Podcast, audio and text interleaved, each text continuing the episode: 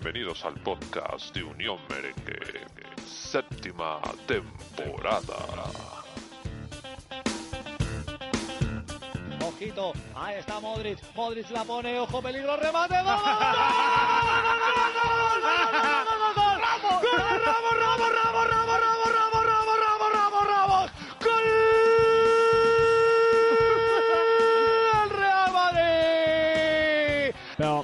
gets around Manuel Pablo, too strong. Benzema, Ronaldo, this could be number one, and Ronaldo has scored. Real Madrid have taken the lead.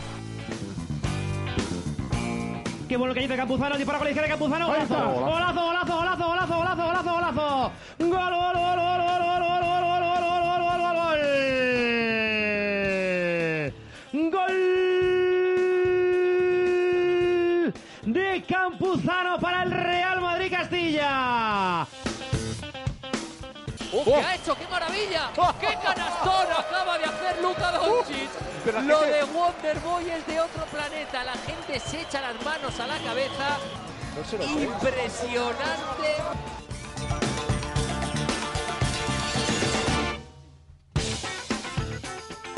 Marcelo, que recorta, Marcelo se va, línea de fondo, Marcelo, Marcelo, Marcelo, por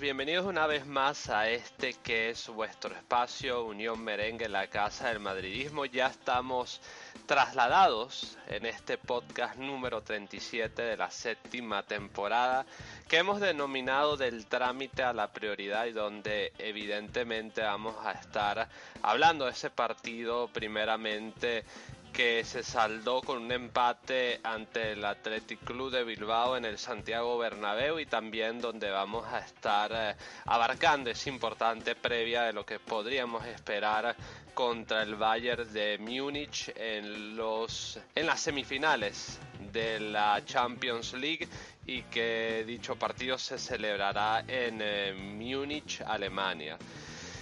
Os pido disculpas porque si mi voz no está todo lo acorde que debería estar para esta cita es porque, bueno, eh, hace pocos días atravesé un fuerte resfriado y evidentemente, pues bueno, estábamos tratando de recuperar el alza en lo que es la voz y tratando de que estar eh, cada día mejor y evidentemente y lo fundamental es traeros aquí un espacio de calidad. Yo soy Mauricio Rivas, ya sabéis, arroba Wolfpark en Twitter y evidentemente ya lo sabéis. Para el deletreo de mi Twitter es eh, Lobo en inglés que se dice Wolf y Park en inglés que se dice Park. Vamos a saludar a los caballeros que me acompañan para esta entrega. Vamos a saludar primero al invitado que me hace muchísima ilusión que esté una vez aquí más en el podcast con nosotros. Tenía tiempo que no se pasaba por aquí, pero bueno, es un deleite para nosotros. Lo podéis eh, seguir en Twitter, ya lo sabéis como arroba realpipiño17. Recordar que ese pipiño eh, no es con ñ, sino con N-H-O. ¿De acuerdo? En vez de ño es NHO. Real Pipiño 17. Pipo, un gusto tenerte aquí de regreso en Unión Merengue, tu casa. ¿Qué tal estás? Él nos saluda desde Extremadura. Adelante. Muy buenas y nada, un placer poder estar aquí después de, mucho tiempo en un sitio que, como he puesto hace un ratito en, en Twitter, es un sitio en el que lo considero casa, me lo paso muy bien cada vez que vengo aquí y nada, un placer estar de regreso aquí con vosotros. Hombre, el placer es nuestro. La verdad es que nos hacía mucha ilusión tenerte aquí. Yo sé que tus compromisos pues te dificultaban eh, estar aquí anteriormente, pero bueno, nosotros eh, el, enhorabuena a tu llegada, ya que finalmente pues eh, tuviste unos minutos de tu apretada agenda para estar aquí. Nosotros felices de que nos puedas acompañar, Pipo. Bienvenido. Vamos a saludar también, eh, ya estos son componentes un poquito más antiguos, no tanto, pero sí un poco eh, más de tiempo que han participado, bueno, mejor dicho, eh, que llevan más recientemente participando en el podcast y que evidentemente nos da gusto saludar. Vamos a saludar al bueno de Emilio desde Ciudad Real, arroba rey82 en Twitter, ya lo sabéis, 2E después de la R, Y después de las 2 E82. Emilio, un gusto que estés aquí de regreso en tu casa Unión Merengue. ¿Qué tal estás? Hola Mauricio, ¿qué tal? Pues muy bien, eh, la verdad es que muy bien, ahora mismo estamos en calma, ¿no? Eh, ya que la liga es una, un mero trámite para nosotros, pues bueno, estamos muy calmados y como que no van con nosotros estos partidos. Pero bueno, a medida que este fin de semana vaya acabando, pues supongo que los nervios empezarán ahí a, reconcomernos el estómago y, y bueno, para, para lo que se avecina, pues a sufrir un poco. Sí, claro, menos mal que ya la temporada está llegando a su recta final y bueno, la Champions es ese bálsamo ideal que nos permite pues eh, tener grandes expectativas de cierre de temporada y evidentemente, claro, ese es el gran objetivo de este año, ojalá se concrete. Apreciamos que estés aquí, Emilio. Y también me faltan dos caballeros por presentar. Eh, el siguiente que presentaré es mi buen amigo, nuestro buen amigo Don David Moya, arroba su placo en Twitter, el señor de, los datos en Unión Merengue. Don David, muy buenas.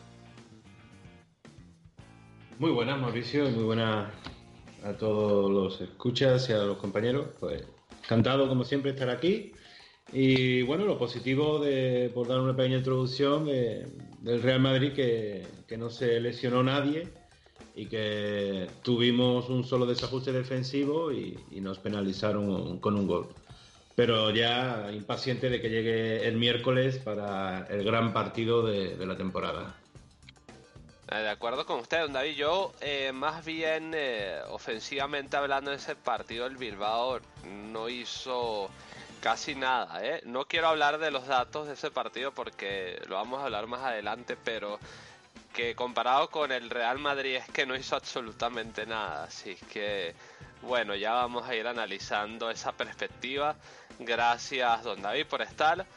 Y cerramos con mi buen amigo Juan Pedro Cordero desde Venezuela, desde Acarigua, Araure, una de las ciudades gemelas de Venezuela, arroba JP Cordero 6 en Twitter, escritor de las grandes crónicas previas y muchas entradas que tenemos en nuestra web unionmerengue.com. Juanpi, ¿qué tal estás? Eh, hola, hola Mauricio, hola muchachos, ¿cómo están? Encantado de estar aquí y bueno, como dijo don David, este, parece que el partido no nos hizo mella porque los rivales, o uno de los rivales nuestros, eh, no dio peligro, no, se, no dio sensación de peligro en su casa y afortunadamente seguimos en puestos de champion y con la decimotercera a tres pasitos. Además, quiero resaltar la labor de el Real Madrid de baloncesto que superó el número de efectivos. Bueno, no, estaba corto de efectivos porque, pero superó a la gran, a la gran ciudad como es Atenas. Y nada, Esparta se comió Atenas, así que nada, a por, a por Atenas en nuestra casa y a viajar a, y a, viajar a, a Belgrado por la décima Euroliga de baloncesto.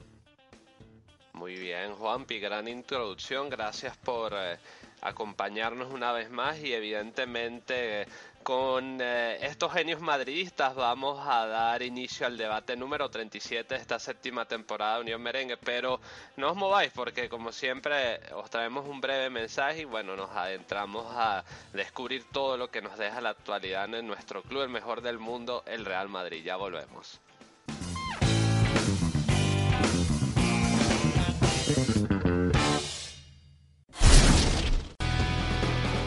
Estoy emocionado por este nuevo viaje. Bienvenidos a Aerolíneas Unión Merengue. Por favor, abrocharos los cinturones que vamos a... Una nueva temporada llena de expectativas y sorpresas. Un destino que nos conducirá hacia los títulos. Una vez más en compañía de Unión Merengue. Gracias por vuestra preferencia. Atención, aterrizamos a nuestro destino hacia... Unión Merengue, la casa del madridismo.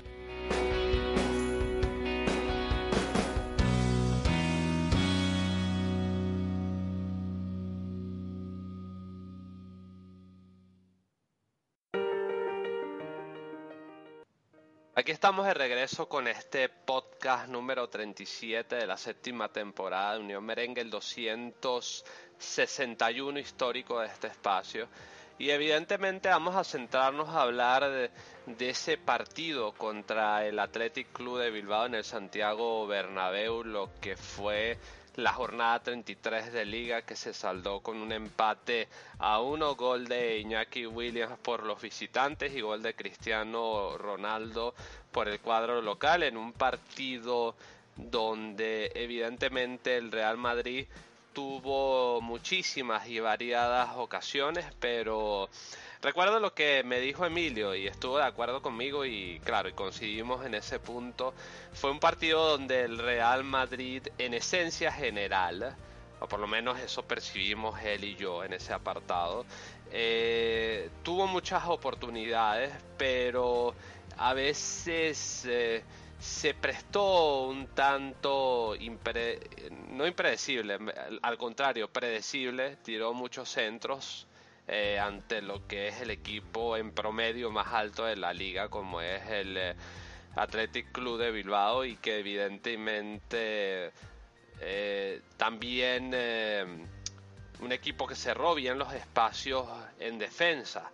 Un equipo que, bueno, que prácticamente ahogó las muchísimas oportunidades de el Real Madrid desde los corners, prácticamente desde cualquier espacio en el campo que se cerró bien, bueno, ya ha quedado plasmado un poco, ¿no? Porque los dos partidos de liga eh, no logramos salir del empate contra ellos, pero un Real Madrid que bueno, que consiguió su recompensa en el gol de Cristiano Ronaldo, un buen taconazo eh, de parte de Cristiano. En otro punto donde yo coincido con eh, Emilio, que bueno, a lo mejor eh, hubo un poco de suerte, pero también hay que estar atento a la jugada, hay que ser, por decirlo así, el más listo de la clase para lograr pescar un balón. Que bueno, que fue previamente disparado por Luka Modric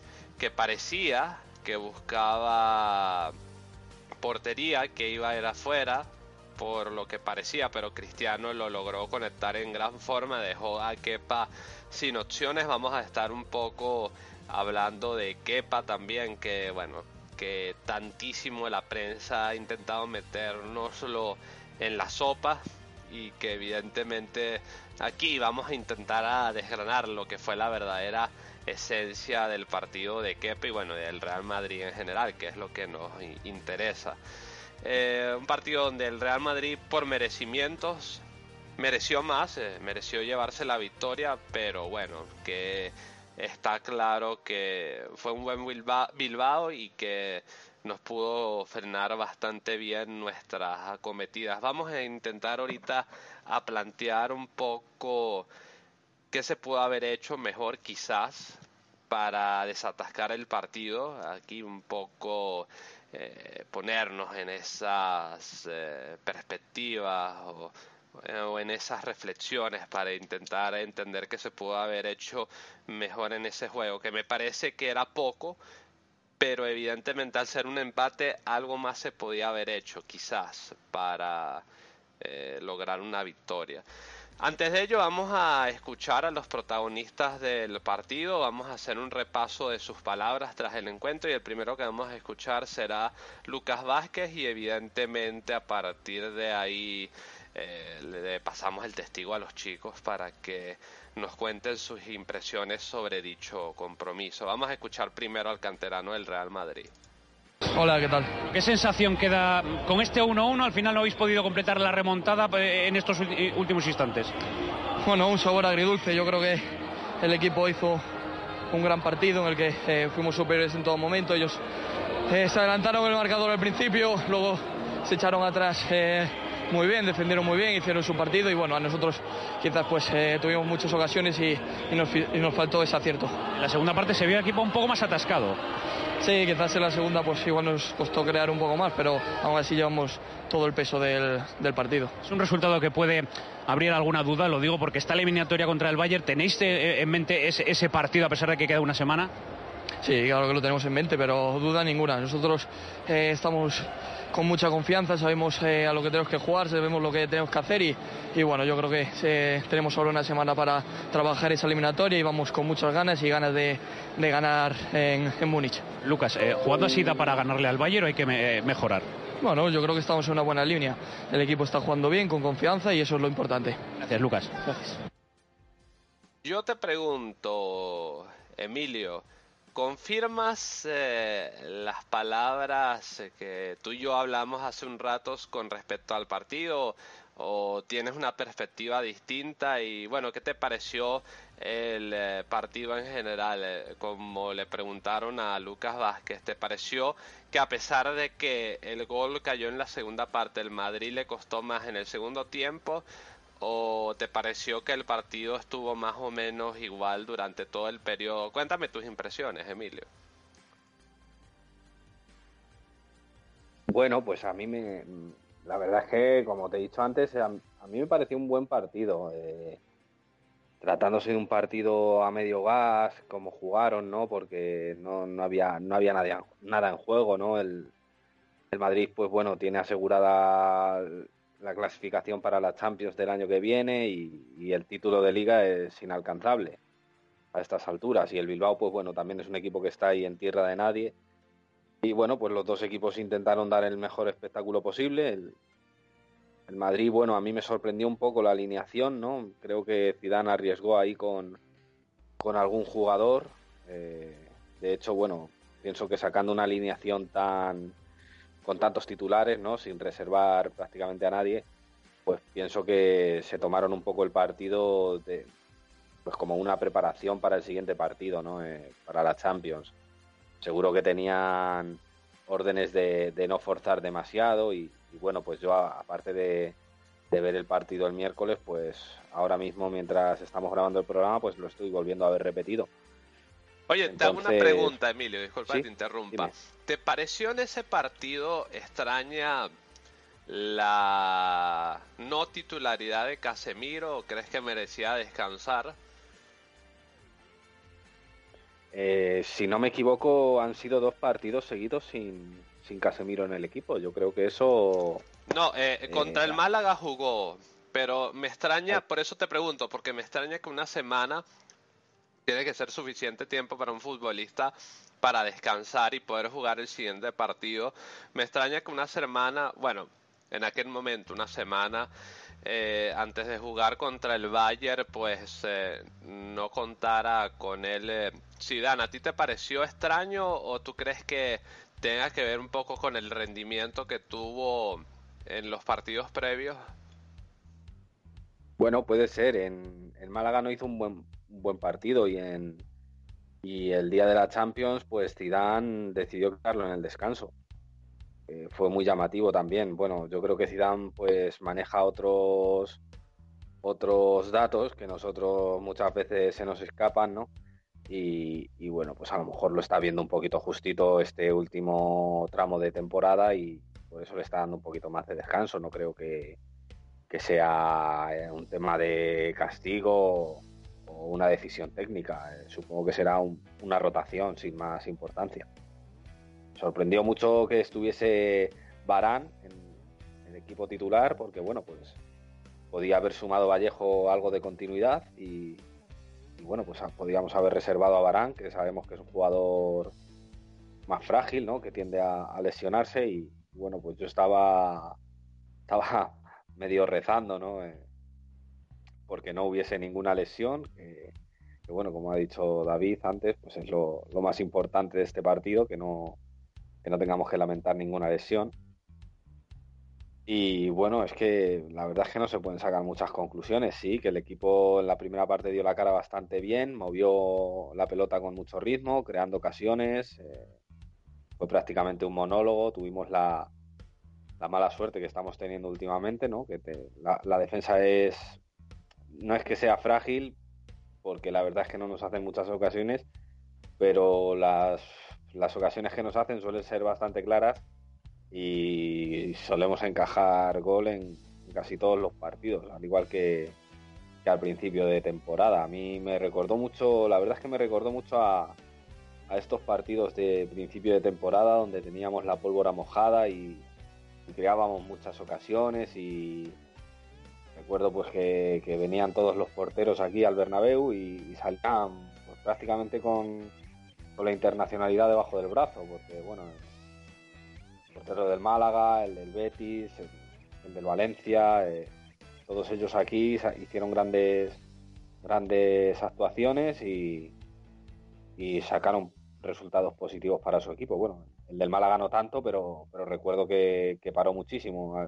Aquel día tuvimos que ganar con, un gol de, de penalti. Bueno, ni siquiera paró el penalti y marcó el rechazo de Ronaldo. Y bueno, pues, yo, te eh, pregunto, ¿qué, le faltó al Real Madrid para poder ganar este partido desde tu perspectiva?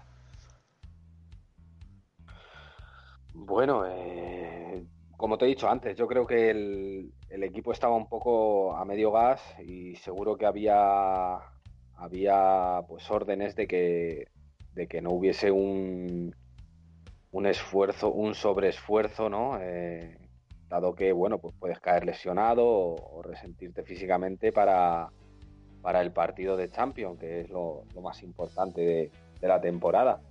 Y, si tengo que poner algún pero, bueno, sí, sí, es que no es que tenga que poner, es que hay que ponerlo. La verdad es que eh, hay que poner un poco la crítica en, en dos jugadores.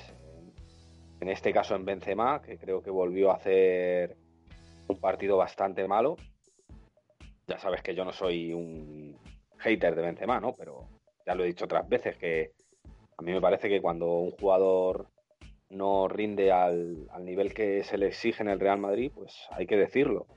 Estoy en contra de, pitarle, estoy en contra del insulto, claro que sí, pero, pero yo pues intento decir lo que pienso y me parece pues que el otro día hizo un partido bastante, bastante, bastante malo. Eh, desaparecido con el balón.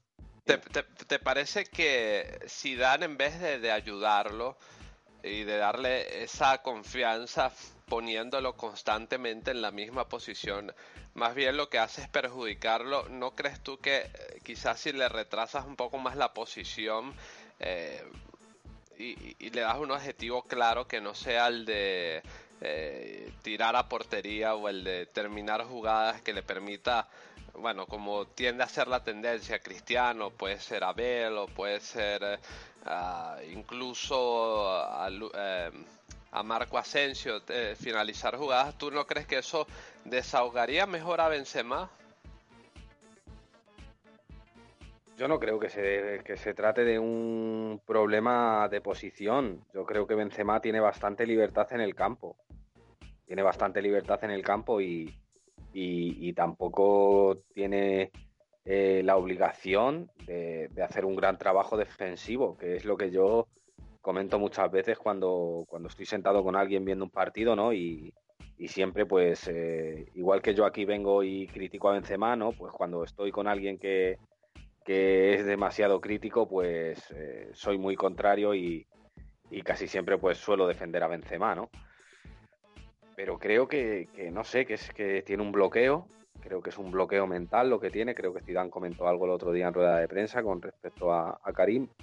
Eh, pero es que realmente el otro día estuvo desaparecido, o sea, eh, no tocó el balón prácticamente, no abrió huecos como abre otras veces, la verdad es que el, el Athletic estaba muy embotellado, ¿no? cosa que dificultaba mucho el, juego de ataque, pero, pero no sé, yo creo que, creo que hay que exigirle más y más cuando eres un jugador que estás ciertamente discutido. Eh, no sé, yo realmente le pone las cosas muy difíciles para los que para los que le defendemos, eh, que, que muchas veces nos toca partirnos la cara, no solamente con, con jugadores de, con seguidores del Barcelona o, del Atlético de Madrid, sino también con, los mismos madridistas, cuesta muchísimo defenderle cuando hace este tipo de partidos.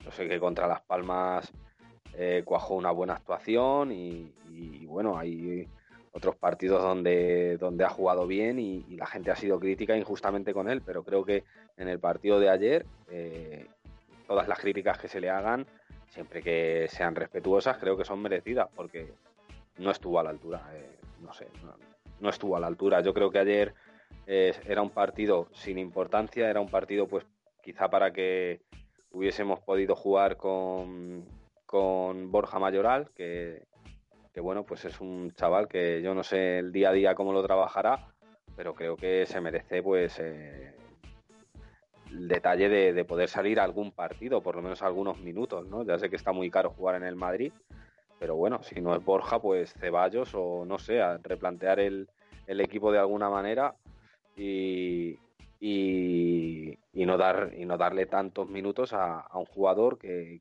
que, a mi modo de ver ahora mismo no se los está mereciendo.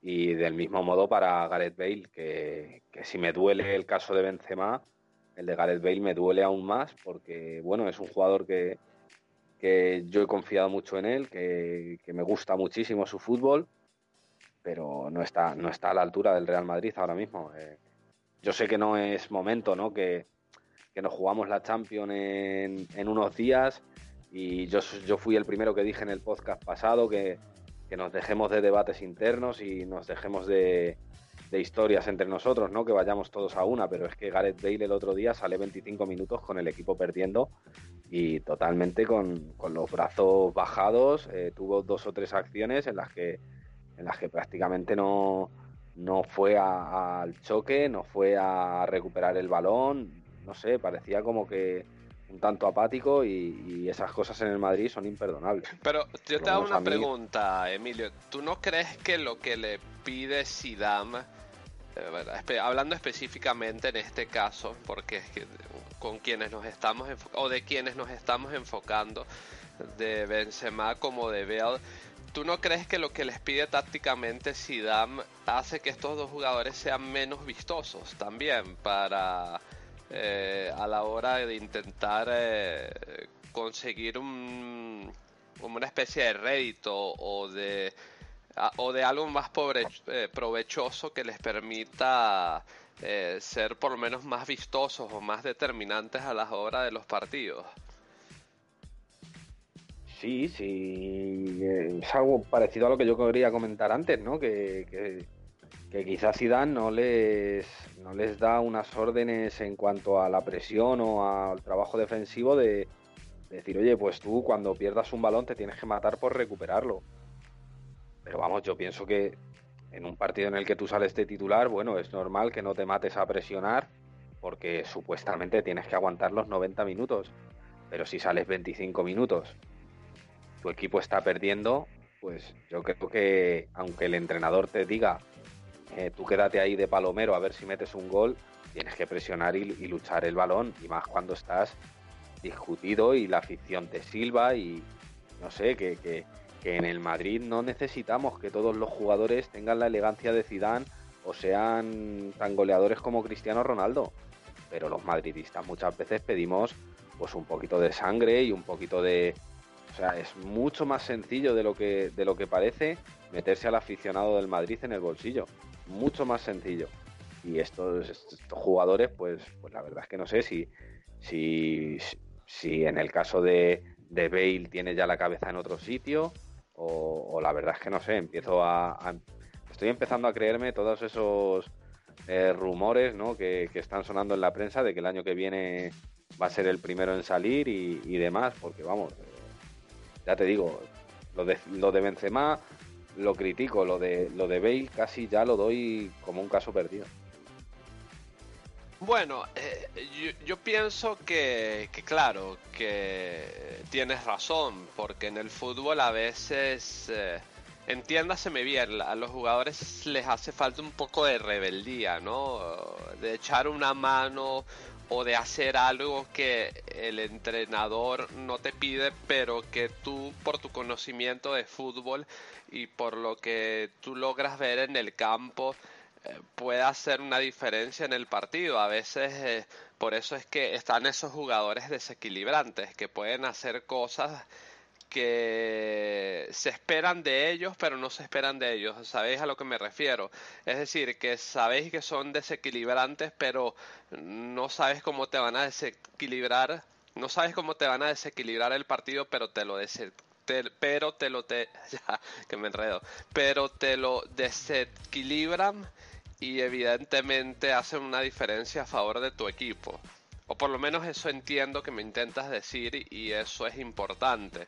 Ojalá que, bueno, ojalá que Benzema y Bale ganaran un poquito más de descaro a la hora de ayudar al equipo, porque no solamente beneficiarían al equipo, sino se beneficiarían ellos y haría que suba en su confianza, en su nivel de juego y eso es importante. Eh, Es que, eh, Mauricio, no solo eso, es que eh, ¿a, qué, ¿a qué punto habrá llegado esta situación? Eh, que, por ejemplo, en el caso de Gareth Bale, sabemos que es un tío que, que te va a pillar un balón con su pierna buena y va a ser determinante y, lo va a mandar al fondo de las mallas. O sea, eso lo sabemos al 100%. Pero Zidane ha preferido elegir el trabajo de un chico como Lucas Vázquez, que, que- que se mata por el equipo, que luego sí, que luego necesitará cinco ocasiones para, para medio hacer un gol, pero, pero es un chico que, que encara, que se atreve, que trabaja, sobre todo el trabajo que hace. Y, yo no tengo en cuenta ni el, ni el tema de que sea español, ni el tema de que sea canterano, o sea, todo a mí, a mí todo eso me da igual, ni el precio, ni el sueldo. Es algo que es que se ve, se ve en los partidos el, el trabajo que hace uno y el trabajo que hace otro. Yo espero, de verdad que no quiero para nada tener razón, espero que el miércoles ojalá y juegue Gareth Bale y marque un gol o dos y, me tenga que meter la lengua en el culo, pero, pero por favor que lo haga, que lo haga porque lo necesitamos. El, el madridismo que queremos a Bale y que, y que queremos apoyar a nuestros jugadores, que no vamos de críticos por la vida, necesitamos que nos callen la, que nos callen la boca, que, que demuestren que, que los haters no tienen razón y, y toda esta gente que está siempre machacando y machacando y machacando.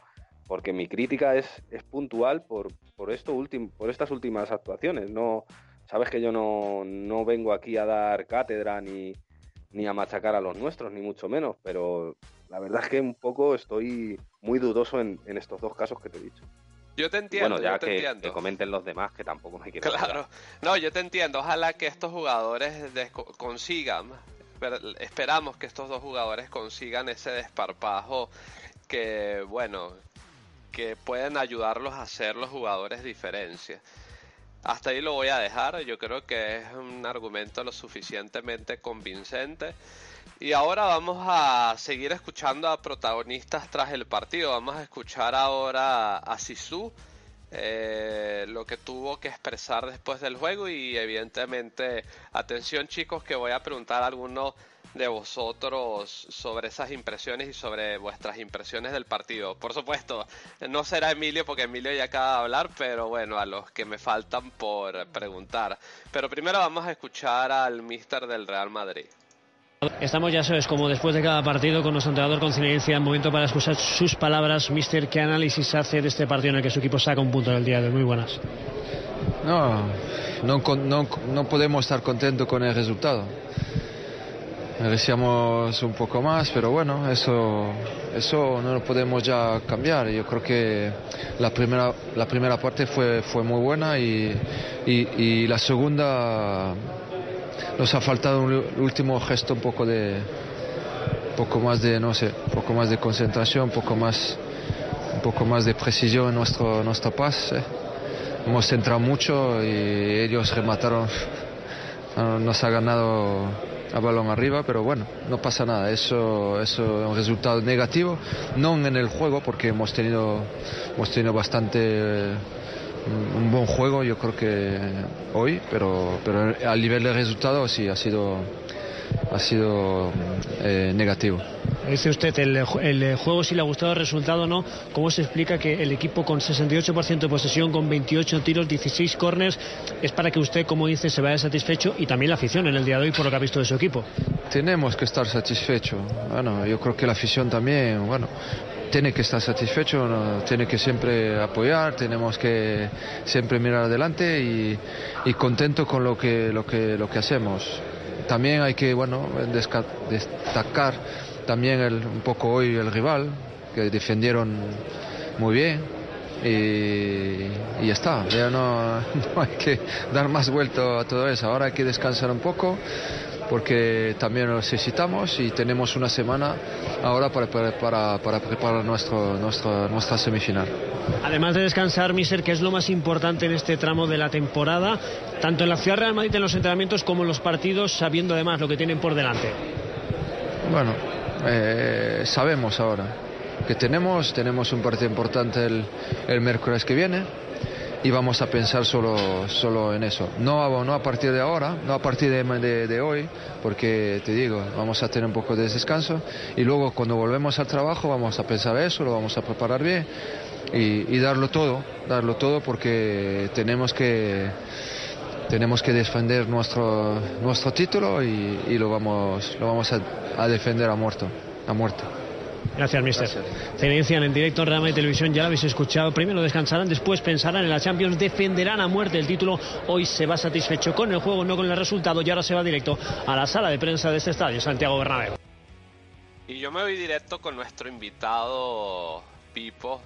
Pipo, eh, yo le entendí a Zidane que el Real Madrid eh, tiró como demasiados centros durante ese partido ante el equipo más alto en promedio de la liga. Y bueno, evidentemente eso no se tradujo en una victoria. ¿Tú piensas que se tiraron demasiados centros o qué te parece a ti que pudo haber sido el factor que no llevó al Real Madrid a la victoria? Bueno, eh, en primer lugar, no solamente hablar de, del tipo centros, eh, si nos faltó la última jugada, la segunda parte.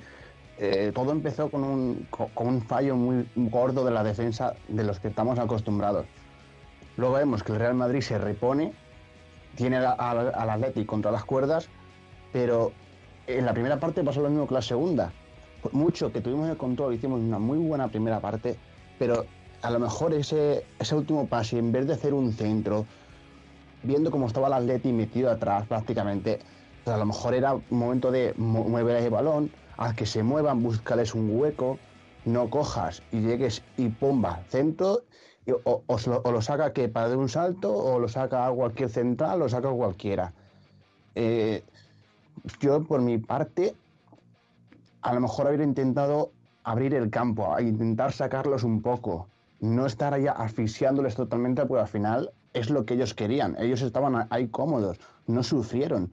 Por mucho que nosotros hicimos una gran primera parte, la segunda parte, que es cuando el Madrid bajó un poco más, ellos estaban cómodos con el juego que estaba haciendo el Madrid. No, yo no vi al Athletic eh, sufrir porque el Madrid llegaba y pegaba el centro.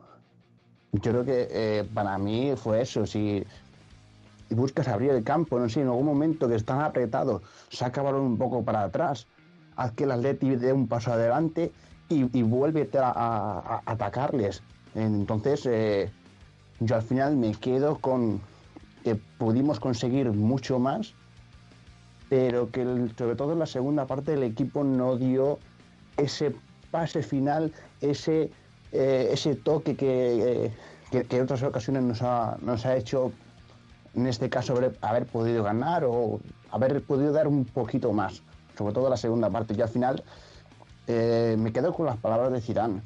En cuanto a juego, si nos quedamos en la primera parte, sobre todo porque la segunda ya en Madrid ya fue un poco como asimilando que iba a ser eh, un empate, pero yo me quedo con eso, un resultado que no me gusta, yo tengo que decirlo, me, me hubiera encantado ganarle al Athletic. A estos ganarles hasta los entrenamientos si hace falta. Pero luego, en cambio, eh, en, cambio cuando vemos el, el- tema de juego, yo mm, me quedo un poco satisfecho, entre comillas, y ahora pues tendremos que analizar tranquilamente lo que hemos tenido de este partido. No creo que sea un partido para decir eh, X jugador habría hecho esto o aquel eh, ha fallado aquello, porque al final todos éramos conscientes de que de una forma o de otra el partido contra el Athletic ya es un mero trámite. El Madrid como mucho eh, eh, puede aspirar a la segunda plaza si el Atlético de Madrid tiene algún tropiezo que mm, realmente no lo veo. Entonces yo creo que el equipo sale más mentalizado en vamos a ver qué hacemos, pero somos conscientes de que nuestro partido no se está jugando en ese momento, sino se va a jugar el miércoles de la semana que viene, que es donde yo estoy convencido de que vamos a ver a un Real Madrid totalmente diferente. Y por tanto yo de este partido me quedo con eh, pudo ser, pero también les dimos nosotros a ellos muchas facilidades, sobre todo ese inicio de partido con, ese, con esa cagada en cadena de, de la defensa y de, y de Keylor que propiciaron que Iñaki Williams es que nomás que tuvo que pum, levantarlo un poquito y ya está.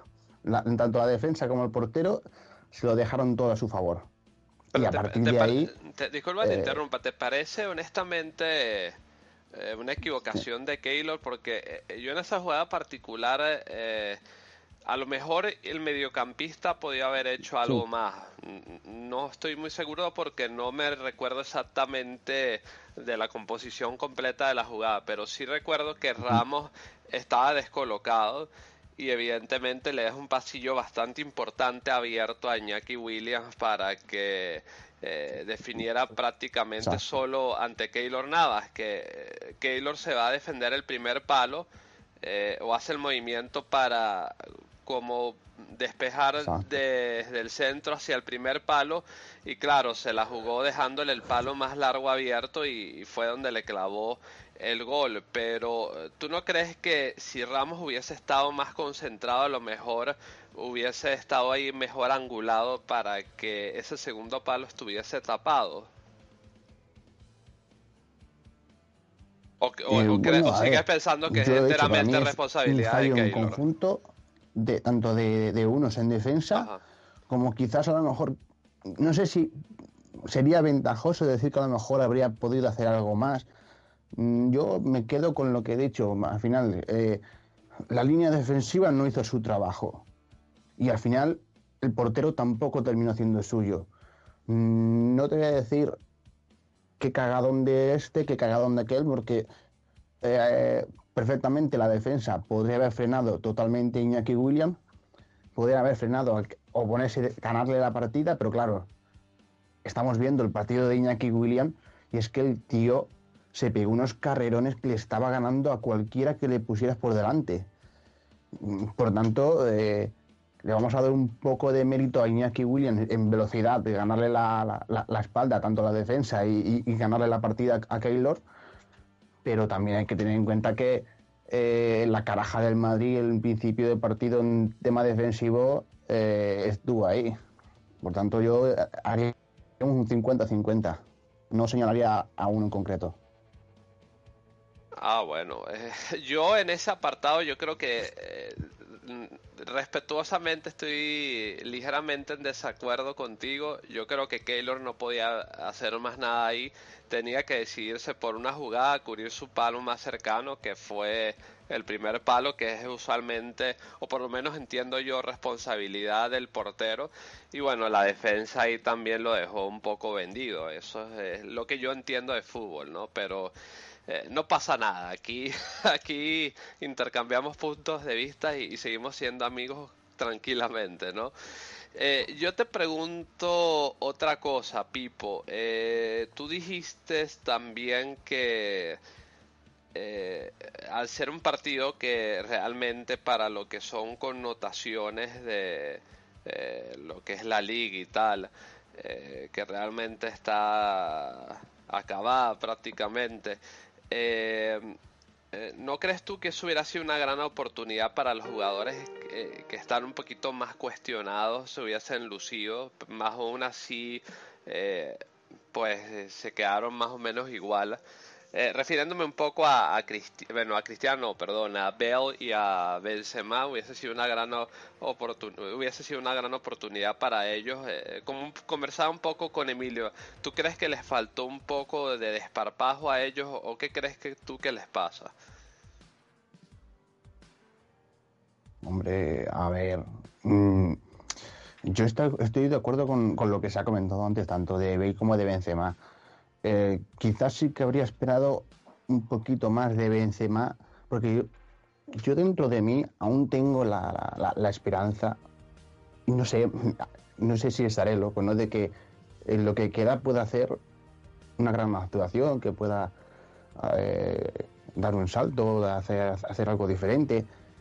Eh, no sé, a ver. Y yo sigo teniendo como esa, esa esperanza de a ver si hace algo y me calla la boca de una vez. No sé, a lo mejor eh, si lo de, lo de Benzema no es meramente futbolístico, sino mental, eh, porque no es solamente en este partido contra el Atleti que no, no ha participado, no, no, se le ha visto eh, como ha hecho en otras veces, que a lo mejor toca algún balón, mueve un poco la, la defensa o hace cualquier cosilla que dice, oye, mira, ahí pero es que si tú te fijas últimamente Benzema, eh, las que ha intentado no le han entrado y, yo creo que cuanto más insiste, cuanto más insiste va peor. Eh, y, no sé, yo es que este chico me tiene, me tiene por la calle de la amargura, porque a mí al principio Benzema me encantaba, pero es que está cogiendo un camino que llega al punto de decir, mira, no sé por dónde coger esto, es que ya no sé por dónde coger esto. Y eh, eh, por eso yo quiero, yo quiero pensar de que es mental, de que no tiene la cabeza donde tiene que tenerla. Y, porque no solamente ahora, es que si fijas a lo largo de la temporada, eh, donde, veo yo, digo, oh, esto puede ser mental, es esos tiros que a lo mejor la temporada pasada le pegaba y un cabezazo y entraba dentro este año está dando al palo, o está dando a la cruceta, o está dando al larguero, no, les, no, no está tirando. Entonces, ¿podría haber hecho más? Bueno, tal y como lleva la temporada, eh, espero que contra el Bayern de Múnich, si tiene minutos, que seguramente los va a tener, no sé si será de inicio o saldrá a segunda parte, o no sé cómo, cómo tendrá organizado Zidane, espero que marque un golito y que nos calle la boca, a mí incluido, que soy uno de los que me he terminado ya por cansar con él. Y luego el tema de Bale, pues para mí es tres cuartos de lo mismo. No sé qué es lo que le está pasando a Bale por su cabeza. No sé si es que se piensa que está ya muy fuera del equipo, que, va a salir, que o no sé qué es lo que tiene. Que es un jugador que eh, está siendo muy desaprovechado, pero también nos ha lastrado mucho el tema de sus lesiones, el tema de que eh, no fuerza un poco más por miedo a volver a, estar, a, a caer. Eh, me da pena porque hasta hace poco estábamos hablando de que teníamos a la BBC que los tres juntos eran una brutalidad, que hicieron una grandísima temporada, y te pones a mirar hoy en día y la BBC ha pasado a ser la C, cristiano, cristiano y cristiano. Y con Bale me duele mucho más porque es un jugador que me gusta mucho, no, no desde que vino al Madrid. A mí me gustaba mucho ese Gareth Bale que en el Tottenham empezó jugando de lateral con una velocidad endiablada que se plantaba arriba en, dos tancadas de la suya. Y, verlo como está ahora, que bueno, sí, todos sabemos que si Bale, como habéis dicho, se engancha una, ¡pumba! La va, a clavar. Yo tengo muchas esperanzas en él, sobre todo en el tema faltas, las que les deje Cristiano las que están tiradas un poquito hacia la derecha, que las coge Bale con la zurda, y ahí tengo buena esperanza, y, y, en algún, eh, algún centro de estos que le gusta él hacer con, con la izquierda, eh, yo le pediría a Zidane que aprovechase un poco de, de, la zurda de, de Bale, de aprovecharlo, de poder decir, y vamos a sacar un poquito de juguito de ahí. darle un poco más de protagonismo, ¿no crees tú? Es, es, es decir, darle un poco más de, eh, quizás de eh, la prerrogativa o, que deje levantar la mano y le, y le diga un poco a Cristiano, ¿no? aunque sean ciertos momentos del partido, deja que yo me ponga aquí en el medio y déjame ver qué puedo generar desde el medio. Y puede ser, ¿eh? A lo mejor, ah, recordad que, que Gareth Bale eh, fue dos veces eh, jugador de la temporada en la Premier y, o sea, y en, y en, estos momentos no es ni la sombra de lo que es ese jugador. Y, la Premier no es una liga mala, es una liga muy importante. Entonces, yo creo que pasa por la confianza y, y que le permitan tener un poco más de galones. Esa era la palabra que estaba buscando. Y en el caso de Benzema, eh, disculpa, te interrumpe y, te prometo no interrumpirte más. Eh, eh, a lo mejor al Real Madrid le vendría bien invitar a un tío como Balnista, una segunda opinión, invitar a un tío como el rollo, como Ronaldo Nazario, que mire un poco los videos de, de Benzema, cómo se posiciona, cuando está ante los defensas, eh, cómo le llega el balón, cómo afronta ciertas jugadas y, y que le den ideas a Benzema. Karim, cuando tú tengas, estés en esta posición y tengas el balón así, puedes hacer esto o hacer esto otro y, darle un poquito o, tener un poquito más de descaro. Tú tienes buena conducción de balón, trata de meterte a la cocina, trata si ves que arrastras marcas eh, de habilitar a un compañero o, trata de, de irte tú solo hasta cierto punto y definir eh, una segunda opinión, ¿no? Yo creo que eh, eso es una, quizás una de las debilidades del vestuario del Madrid, que hacer eh, un vestuario tan experimentado, a lo mejor creen que no pueden aprender más nada del fútbol, pero por lo contrario, uno siempre en la vida está aprendiendo y a lo mejor una segunda opinión en estos casos le vendría bien a, bueno, de quien estábamos hablando, a Benzema. No sé si tú estás de acuerdo. Sí, y mira, yo iba a decir algo de, de Bale, pero lo voy a dejar para después. En este caso de Benzema, sobre todo ya pensando a corto plazo, que es, ahora mismo tenemos lo que son tres partidos claves, tres, tres pasos para, para conseguir una, una nueva Champions. Y yo creo que aparte de ese camino, bueno, que ahora mismo solamente es un partido que es lo importante, que es el miércoles, y luego también tendríamos el clásico, que aunque ya esté todo vendido, sabemos que un clásico siempre va a tener algo ahí. Eh, a Benzema yo creo que ahora mismo le vendría muy bien el, unas palabras no solamente de su entrenador, sino de, sus compañeros, de cualquiera que, que le pueda dar una, una, una variante diferente. Y luego al final también todos caemos en el error. Y, yo, yo me estoy intentando ya mentalizar en, ten claro esto, esto y esto, que es, eh, no podemos pedirle eh, goles a un tío que todos sabemos que no es el que tiene que meterlos. Ahora, que sea frustrante que en ciertas jugadas digas, oh, Dios mío, Benzema, ¿cómo haces esto? Entonces, pensando a corto plazo, le vendría muy bien a Benzema unas palabras de apoyo, unas palabras de puedes, una, una, eh, una opinión diferente de decir, a lo mejor en vez de ir a buscar esto, busca apoyo en compañeros, como no sé, le habéis comentado antes, o de, a lo mejor atrasarlo un poco, ponerlo un poquito más atrás, pues yo no vería eso como mala, mala opción. Es más, yo creo que puede ser una variante muy totalmente muy diferente a lo que nuestros rivales esperan de Benzema en el partido. A lo mejor si lo pone en Múnich, piensa que lo puedes eh, tirar por detrás de piensa que, que, lo puedes tirar por detrás de Cristiano y a lo mejor es una variante totalmente diferente a lo que el planteamiento del barrio de Múnich espera de, de Benzema y ahí puede hacer mucho más daño, realmente puede hacer mucho más daño. Todos sabemos, todos somos conscientes y lo hemos dicho todos en alguna ocasión, que él no es el 9. Todos lo hemos dicho en algún momento, en algún podcast, en algún comentario de, de, de- de los podcasts, en, en Twitter, en Facebook, por cualquier lado, una charla con amigos. Todos lo hemos dicho en algún momento. Si no es el 9, no lo pongas en el 9.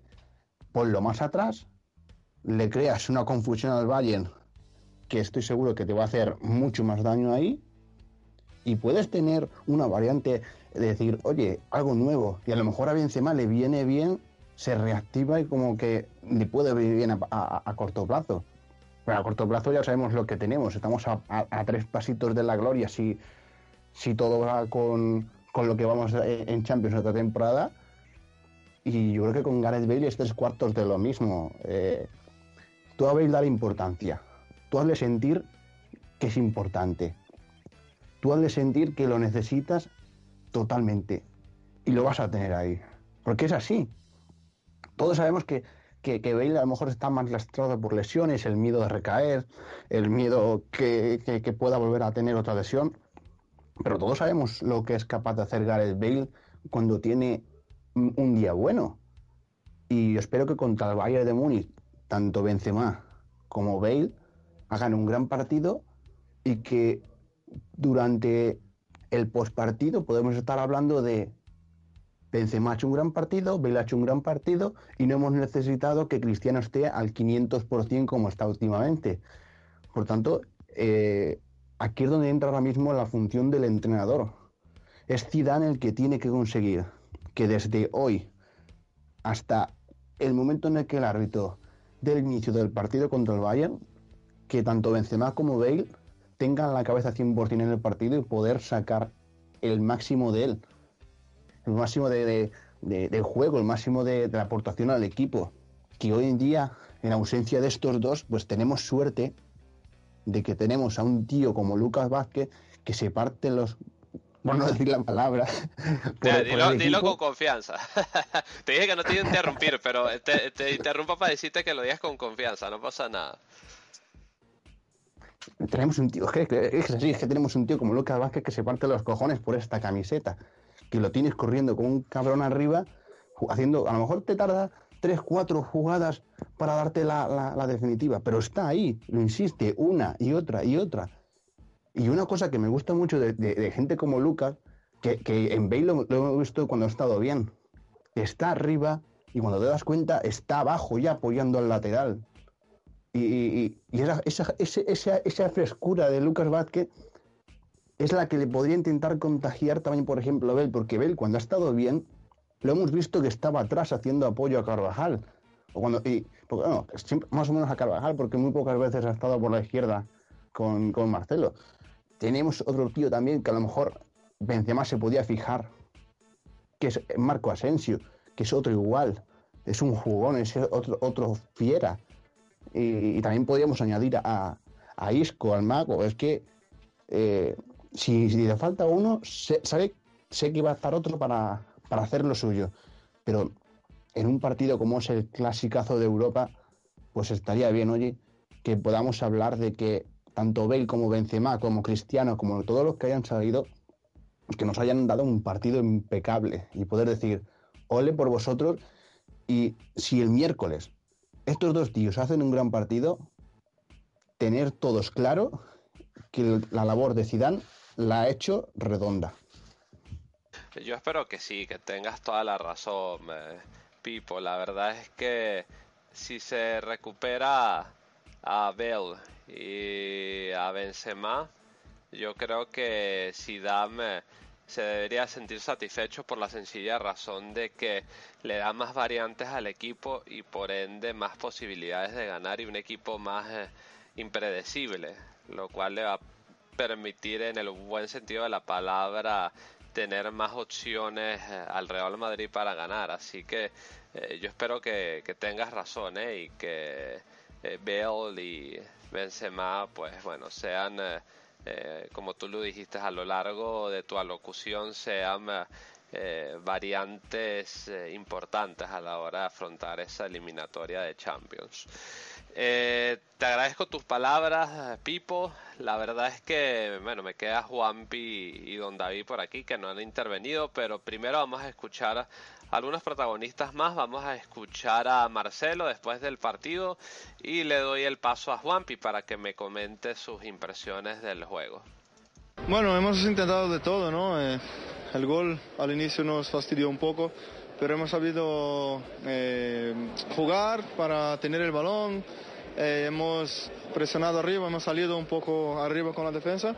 Eh, al final no, el gol no ha entrado, pero eh, hemos, hemos intentado como, como sea, ¿no? Eh, hemos tenido el balón, hemos tirado portería y, y hasta el final hemos intentado. Marcelo, ¿hasta qué punto este empate puede perder un poquito de confianza en el equipo? No. ¿O en la Champions sois completamente diferentes? No, la cuestión no es eh, en la Champions ser, ser diferentes. Yo creo que un partido tú no puedes perder la confianza. Hemos intentado hacer todo lo posible para ganar. Primero para hacer el gol de, de empate y luego el segundo, pero hemos, hemos intentado eh, hacer todo. El- como he dicho antes, el, primer, el gol de ellos nos ha, nos ha eh, complicado un poco, pero hemos, hemos salido adelante y hemos dado la cara. Eh, al final, pues la verdad que, que queremos ganar el partido para estar ahí bien, pero yo creo que un empate no nos quita la confianza que tenemos.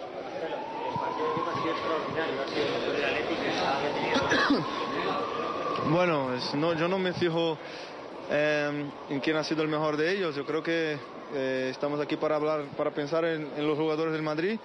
Hemos intentado hacer lo posible para, para ganar el partido, para jugar bien. eh, y nada, eh, la verdad que el portero ha parado algunas, algunos balones, pero eh, no soy yo que tengo que, decir si ha sido el mejor o no corregir un poquito los, los errores que se habían cometido con Modric, con Sergio, con Diego. Eh, ¿Los habéis entendido ahí? Sí, jugamos mucho tiempo juntos, ¿no? Y cuando uno falla, falla, falla todos, ¿no? Yo creo que fallan todos. Eh, discutimos, peleamos, hablamos para, para corregir y así va, a ser así siempre. Eh, no tenemos problema ninguno en, en- hablar más duro con el compañero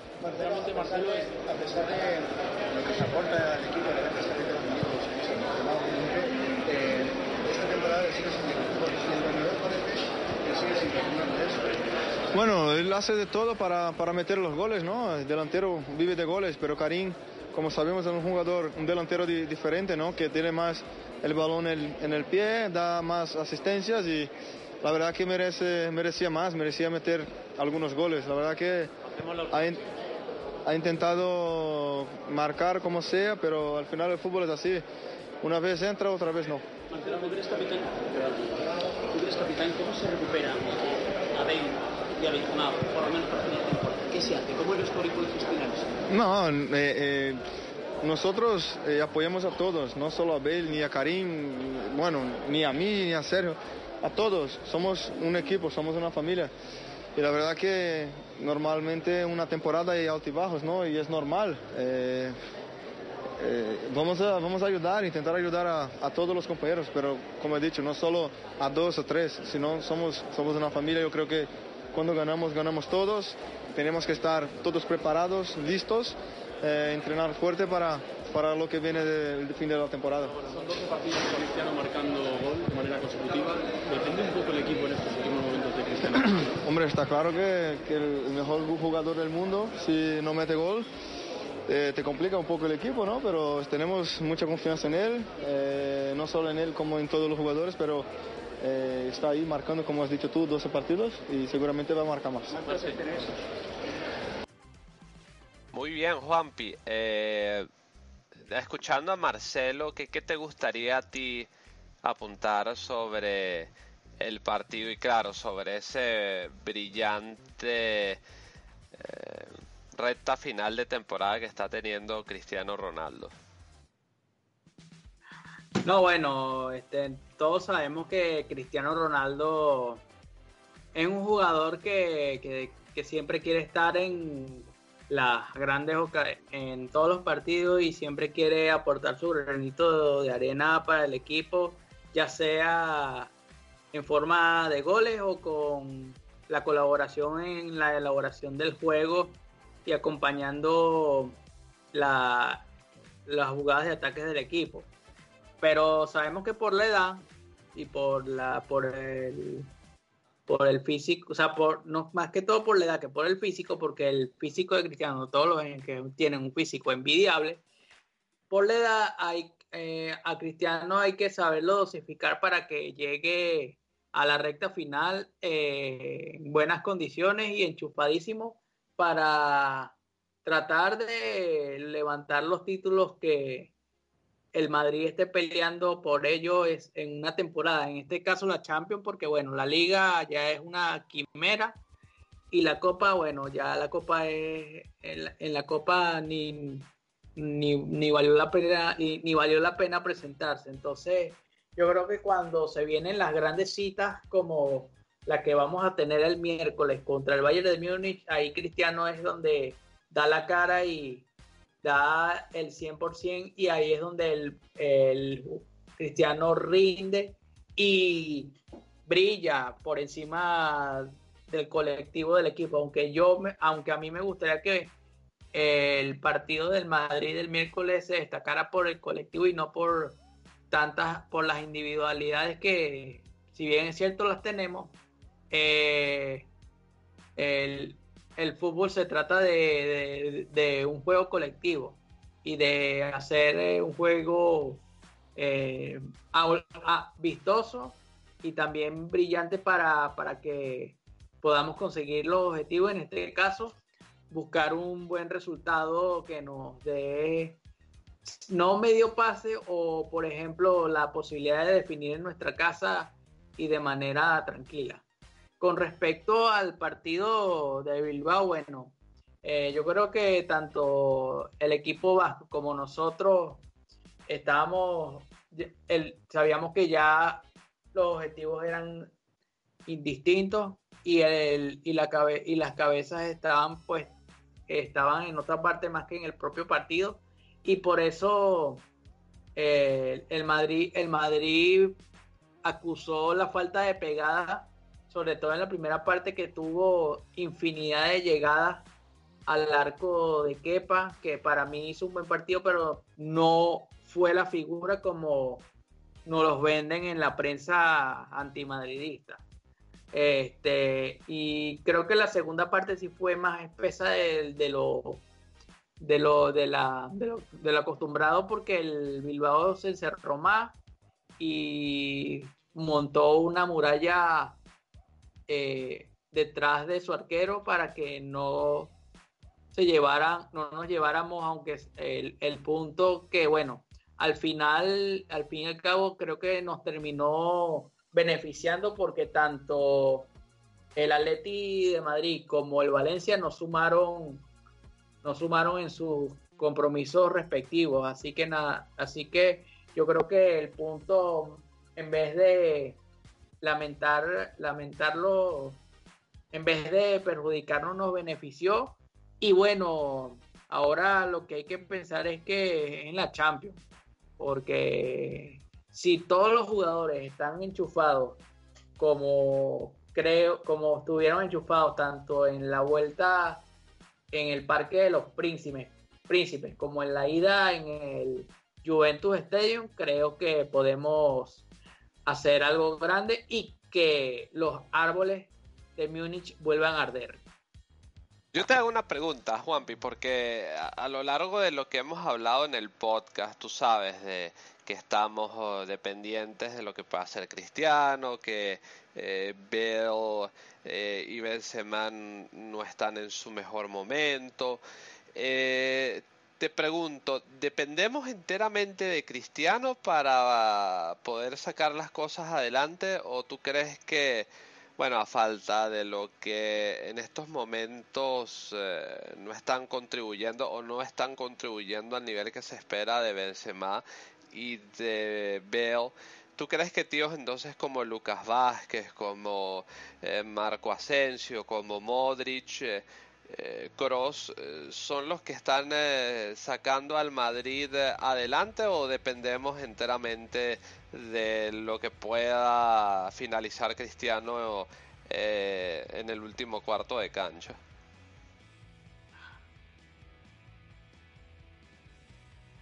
Yo, yo te, te, te, agarro, te agarro la segunda idea.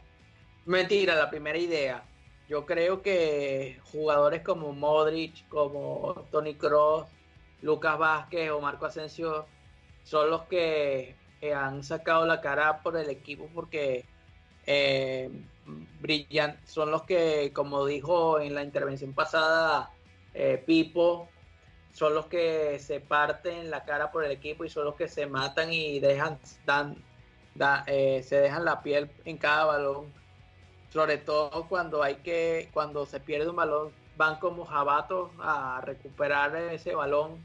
Y a la hora de un balón parado gente como Sergio Ramos como eh, Casemiro Rafa Barán estarán ahí para meter el puñal en la portería del Bayern para hacer daño en, en Alemania. Y por eso no creo que dependamos mucho de Cristiano porque pienso yo que cla- una de las claves del partido va a pasar por la pelota parada, porque el Bayern va a salir con todo. Y si tenemos una posibilidad de, de marcar a pelota parada, bienvenido sea. Muy bien, Juanpi, claro, porque eh, la verdad es que el fútbol estamos entrando en una fase eh, interesante de la temporada, la fase de definiciones y definitivamente eh, hay que conseguir los resultados, ¿no?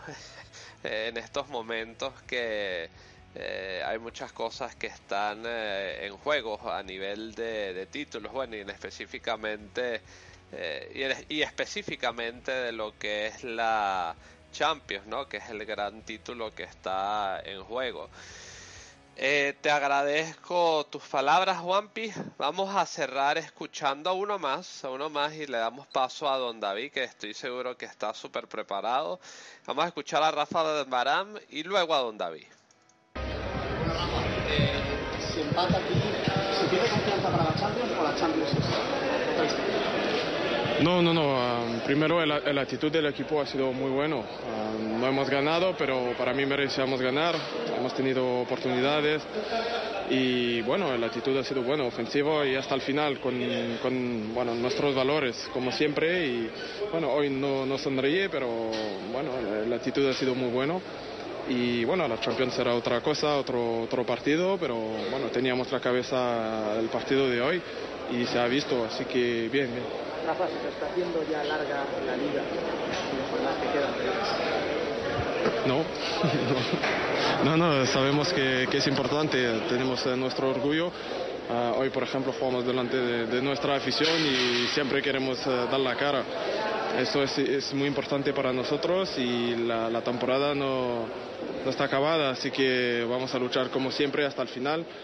Y bueno, la actitud, como, como he dicho ya, eh, ha sido buena y, y- espero que, se- que sea así hasta el final.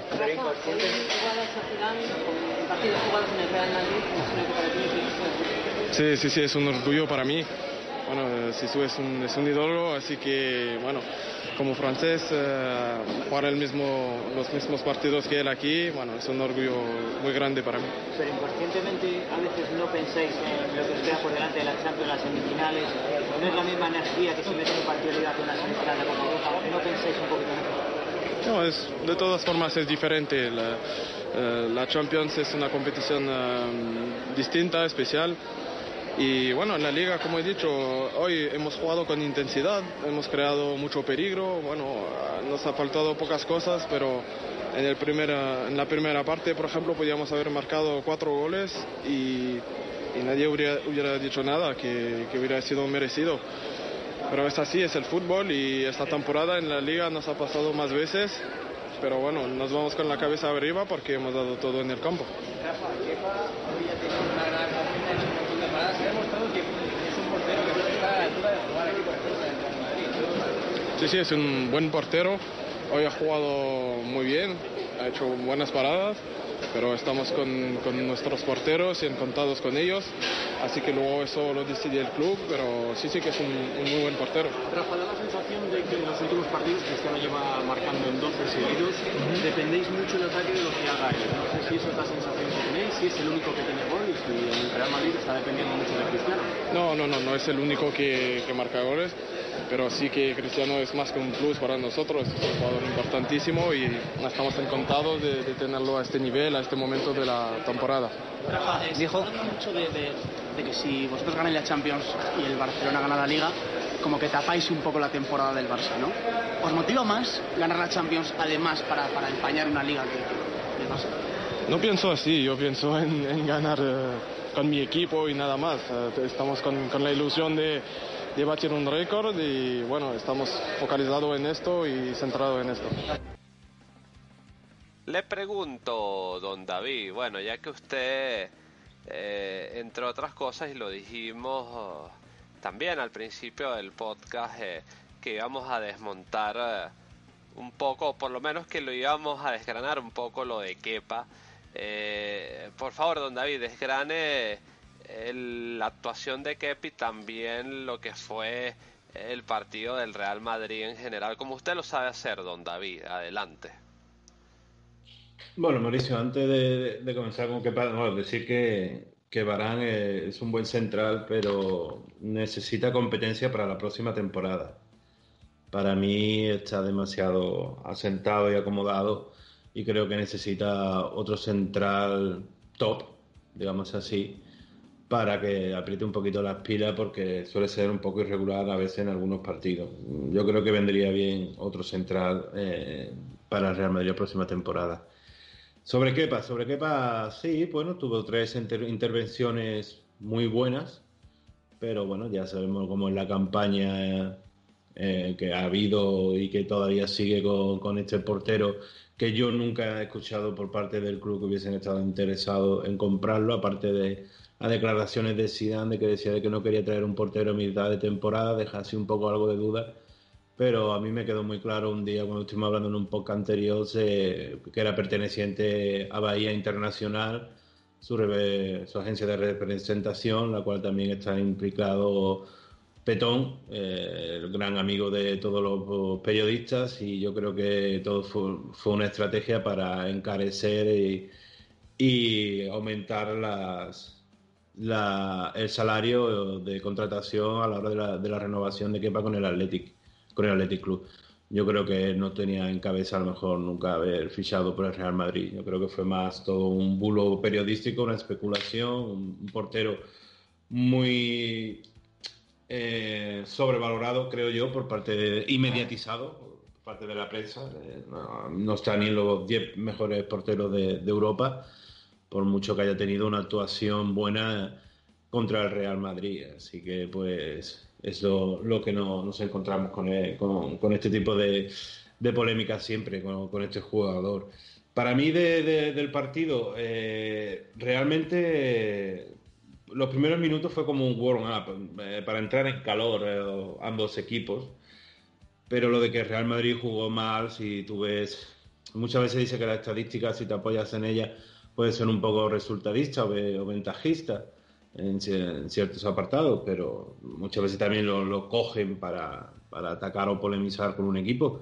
Pero si tú te das cuenta que los tiros totales del Real Madrid fueron 29 a 6, los tiros a puerta 10 a 2, tiros dentro del área 18 a 6, tiros fuera del área 11 a 0, centros totales 47 por, 10, por 9, despejes eh, en el área 41 por 11, los corners 16 a 2. Pues estamos hablando de que fue más que aplastante el partido de, del Real Madrid ante el Athletic Club. Para mí, eh, yo como comentaba al principio, ¿no? tuvimos simplemente un solo desajuste defensivo que nos penalizó con un gol y luego el Athletic se encerró. Destacar, pues bueno, Cristiano Ronaldo que, que supera a Telmo Zarra eh, como máximo realizador, máximo goleador, con 17 goles en duelos directos entre el Real Madrid y el Athletic Club en toda su historia. Estamos hablando de, de que Cristiano ha superado a Telmo Zarra. Si eso lo llega a ser otro, estaría en todas las páginas de los periódicos, pero no salió en ningún programa deportivo. Siempre hay que reivindicar esto y hay que denunciarlo. Y bueno, como dicen que, que es un buen, un buen jugador empujándola tan solo, como también con el, con el taconazo, con- para mí fue una auténtica... eh, claridad eh, técnica a la hora de tener esa visión y, y realizar un gol de tacón. Pero bueno, siempre lo están desprestigiando. Y a mí me gustó mucho el 11. Eh, ese 11 que suele sacar Zidane en algunos partidos me parece muy atractivo para mí. Con Asensio, Lucas, Modric, Cross en el centro del campo, porque el juego asociativo del equipo no se convierte en horizontal y sobar el balón. Eh, es un juego más rápido, a uno o dos toques, muy vertical y, y obtiene gran amplitud en el campo y crea dificultades y ocasiones de peligro al contrario. Vino esa jugada desafortunada en el minuto 13, era el segundo disparo a puerta de- del Athletic en el partido y bueno, pues Córdoba recibe por, por detrás de Modri, estaba solo el jugador del Athletic, había una gran distancia entre los centrales y el centro del campo, mucho espacio en ese momento y Córdoba pues pone ese- esa asistencia entre los dos centrales que le llega a Williams y solo eche pues se la pica Navas, un desajuste defensivo, no sé qué hubiese pasado si hubiese estado Casemiro en el terreno de juego, que es eh, la zona que suele ocupar, ¿no? Entre los centrales y los, y los mediocampistas. Marcelo también estuvo un poco pasivo en esa acción, no, no encimó, no, no cerró filas, pero bueno, una jugada desafortunada que puede ocurrir y más cuando no te estás jugando, jugando nada en liga, que simplemente estar un puesto arriba o más, porque la Champions ya está asegurada. Y bueno, pues después decir, porque Cristiano Ronaldo, otro dato también, pues 15 partidos que, que ha marcado en 14 de ellos y ha marcado un total de 26 goles. Estamos hablando desde el 21 de enero hasta este último partido. Son 26 goles en prácticamente tres meses. Es realmente brutal. Y un Atleti que, que no gana desde el 19 del, do, del 2005, 19 de febrero, hace más de 13 años en el Bernabéu. La única victoria en el siglo XXI que ganó 0 a 2. Eh, entonces los últimos enfrentamientos siempre han sido negativos para el Atleti. Y te das cuenta que bueno, los primeros 20 minutos son cinco disparos a puerta del Real Madrid con un larguero, que no hay que olvidarlo, y el Atleti pues tuvo do- dos disparos a puerta en, esos 20 minutos y un gol. Pues no faltó efectividad en la definición, poco de acierto. Y bueno, y Kepa, pues que estaba inspirado en la noche. Hay porteros que les encanta reivindicarse en contra del Real Madrid. Ya hay otros como Kameni, que también ha sido muy, buen- muy buenos partidos contra nuestra. Pues ahora tenemos a Kepa, que fue el mejor de la primera parte. Eso lo dice todo. Son siete tiros a puerta del Real Madrid, uno fue al larguero y los seis restantes, pues paró, despejó Kepa. De esas tres, pues yo creo que hubo, de esas seis jugadas, hubo tres claras. La de Cristiano Ronaldo, un tiro abajo, que saca una buena mano, el portero. El cabezazo de Barán, rechaza muy bien. Y el tiro de Asensio, prácticamente después de esa jugada de slalom a bocajarro, que saca otra mano también, digamos, muy buena. Después ya los demás, las otras paradas, pues serán normales, es simplemente bloquear el, balón. Y bueno, en la segunda parte pues comenzó como la primera, control, dominio, iniciativa del juego de Real Madrid, con la posesión, el Atleti metido atrás, esperando el error para salir rápido eh, a la contra y realizando transiciones rápidas y que un Atleti que empezó a jugar con el resultado a favor, su partido, especulando con el marcador y a perder tiempo, eh, le pasó factura y empatamos. Merecimos ganar clarísimamente por todas las ocasiones eh, que he comentado anterior. Y bueno, pues fin, una cosa que me gustó también, que, que hizo Zidane, eh, como dicen que es simplemente un alineador y un, y un gestor de, de grupos, al final de la primera parte y el comienzo de la segunda eh, cambió la- las posiciones de Luca y Asensio, cambiaron de banda para jugar a, a pie cambiado. Lucas por la izquierda y Asensio por la derecha. Eso también le pasó desapercibido a los narradores esto. Y bueno, pues a partir del minuto 15 yo creo que Real Madrid pues, perdía los duelos divididos, eh, las segundas jugadas, el equipo eh, partido y, con, indecisiones en los, en los pases, poco precisos, pero ya, ya parecía que estaban pensando en el partido de, de ida de la, de la Copa de Europa, clarísimamente. Entonces es normal, y aún así estuvieron pico y pala, pico y pala, intentando lle- eh, llevar el partido y ganarlo, y al final consiguieron ese empate más que merecido, yo diría injusto porque merecieron la victoria. Y es que era realmente difícil crear ocasiones de peligro o desbordes con, con un equipo, el Atleti, muy replegado atrás. eh, su área estaba pobladísima, parecía que, que- que jugaba que jugábamos en contra de dos equipos. Había acciones que el Real Madrid a lo mejor teníamos tres, cuatro, cinco jugadores en ataque, pero es que el Atleti eran los 11 metidos prácticamente en el área chica. Bueno, podemos decir también el área grande, pero estaban ahí metidos agarrados todos, parecía como una manifestación cuando se encadenan con la se encadenan con los candados, ¿no? Y Yo, yo le entonces- pregunto, don David, disculpe que lo interrumpa, ante No. una circunstancia aquí, así de un equipo tan cerrado, tan compacto atrás, que bueno, que también es el equipo más alto de la liga, eh, Zidane dijo que se pusieron de más de centros, pero ante una circunstancia así, ¿usted no cree que al Madrid bueno, el gol de hecho vino como vino, ¿no? De un tiro más o menos raso de, de Modric que remató Cristiano. Eh, ¿Usted cree que a este equipo a lo mejor le falta triangular un poco más, quizás, o, o un poco más de rapidez a la hora de ejecutar? ¿Usted qué piensa, don David? Mauricio, nos falta un delantero tanque. Lo llevo diciendo temporadas. Es lo único que nos hace falta. Un delantero con experiencia, con oficio, que sabe pegarse con los centrales, que sabe cómo desquiciar una defensa, porque hay que decir que la, virtud del Athletic Club eh, es defender los balones eh, colgados al área. Son muy buenos con el, con el juego por arriba. Entonces nos hace falta un delantero que nos cree espacios. Porque el juego asociativo en tres cuartos de campo vamos más que sobrados. Entonces eh, nos sobró, fíjate que para mí nos sobró, como dijo Zidane también, muchísima profundidad y desborde por las bandas. Éramos muy previsibles en ataque, ya que ellos se agolpaban en el centro del área. Es como he dicho, ¿cuántos centros, eh, centros totales? 47 del Real Madrid. Despejes dentro del área. El Athletic Club, 41 despejes. Por 11 solo del Real Madrid. Entonces estamos hablando de lo que nosotros lo que necesitamos es un delantero que se pegue con los centrales, que cree espacios para que Cristiano pueda entrar al remate, para que pueda entrar Ramos en segunda jugada, que un rebote caiga a Cross y pueda disparar a Modric, a Isco, a Asensio. Es- Eso es lo que hace falta.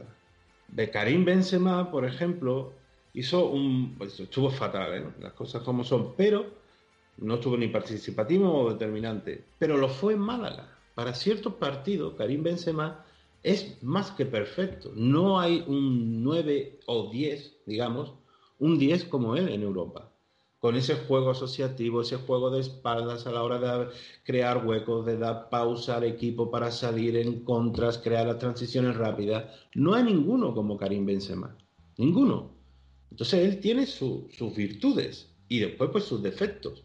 No es un delantero centro que te coja una y al, primer toque te la meta entre los tres palos. Eso está cristiano.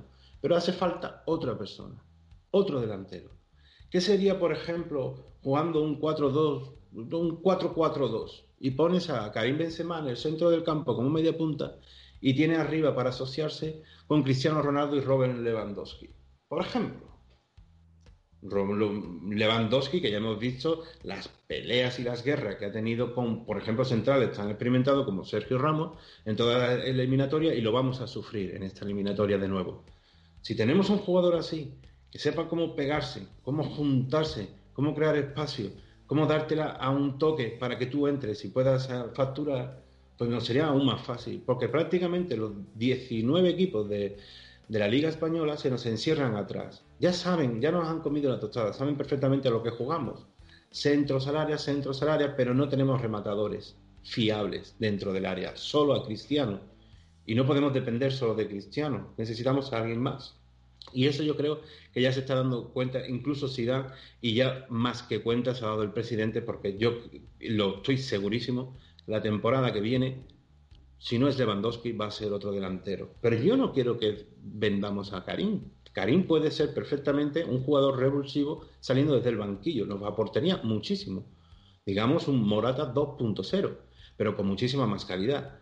Pues ya se ha visto Morata, ¿no? Pues no voy a hablar de él, meterme en esa bola ahora, pero ya sabemos lo- el, desastre de temporada y el grandísimo error por culpa de su entorno, de que le han hecho creer más de no demasiado y ha desaparecido de, del, Real Madrid y de- del fútbol que no va a ir ni, ni al Mundial. Entonces eso es lo que necesita el Real Madrid. En- digamos en conclusión, un 9 luchador, el mejor para mí Lewandowski. Bueno, también hay otro que a mí me gustó mucho, del Hertha de Berlín, que es David Salke, que es un jugador de 21 añitos, pero es un metro 92. también aportaría mucho. O Wagner, que ahora lo ha fichado el Valle de Múnich, pero bueno. Y bueno, una pena, ¿no? ¿no? No haber ganado para sacarle cinco puntos de diferencia al Valencia y ponernos a uno del Atlético de Madrid. Ahora estamos a tres por encima del Valencia y a tres del Atlético. Yo creo que aún tenemos posibilidades de poder conseguir la segunda posesión en la, en la liga. Y bueno, ya para finalizar unos datos, pues el Athletic Club llevaba 12, 12 derrotas seguidas en liga en el Santiago Bernabéu. Raúl García, al equipo que más se ha enfrentado es al Real Madrid, 20 veces en liga, sin conseguir marcarle ni un gol. Pero vaya que patadas, codazos, ha repartido a diestro y siniestro ese jugador, que también se fue sin amarillas, como en muchísimos partidos. Y bueno, Zidane no sabe lo que es la derrota en sus cinco enfrentamientos con- como entrenador frente al Athletic, tres victorias, dos empates.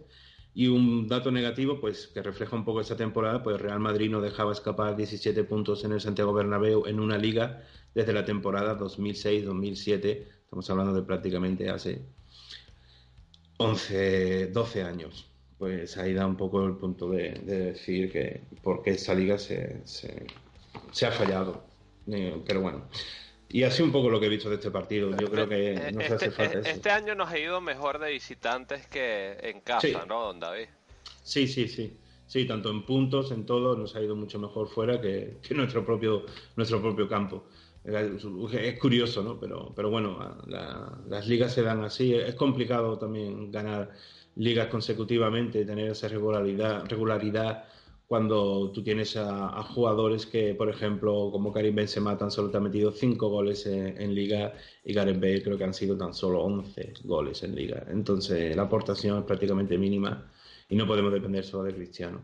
Entonces ahí, mm, por lo que habéis estado comentando, estoy de acuerdo en lo que habéis dicho sobre estos dos jugadores, yo a Karim me lo quedaba, pero Gareth Bale eh, yo creo que, que se está viendo más que... Y él, por lo que se está oyendo, tiene creo claro de que va a volver a, Gran Bretaña la temporada que viene. Y bueno, eso nos dejará encajar pues 140, 150 millones, con los cuales lo podemos utilizar. Yo espero que no fichen a Neymar, pero bueno, dicen que a todo el mundo le gusta Ne- Neymar. Yo no sé qué ha hecho en el fútbol Neymar.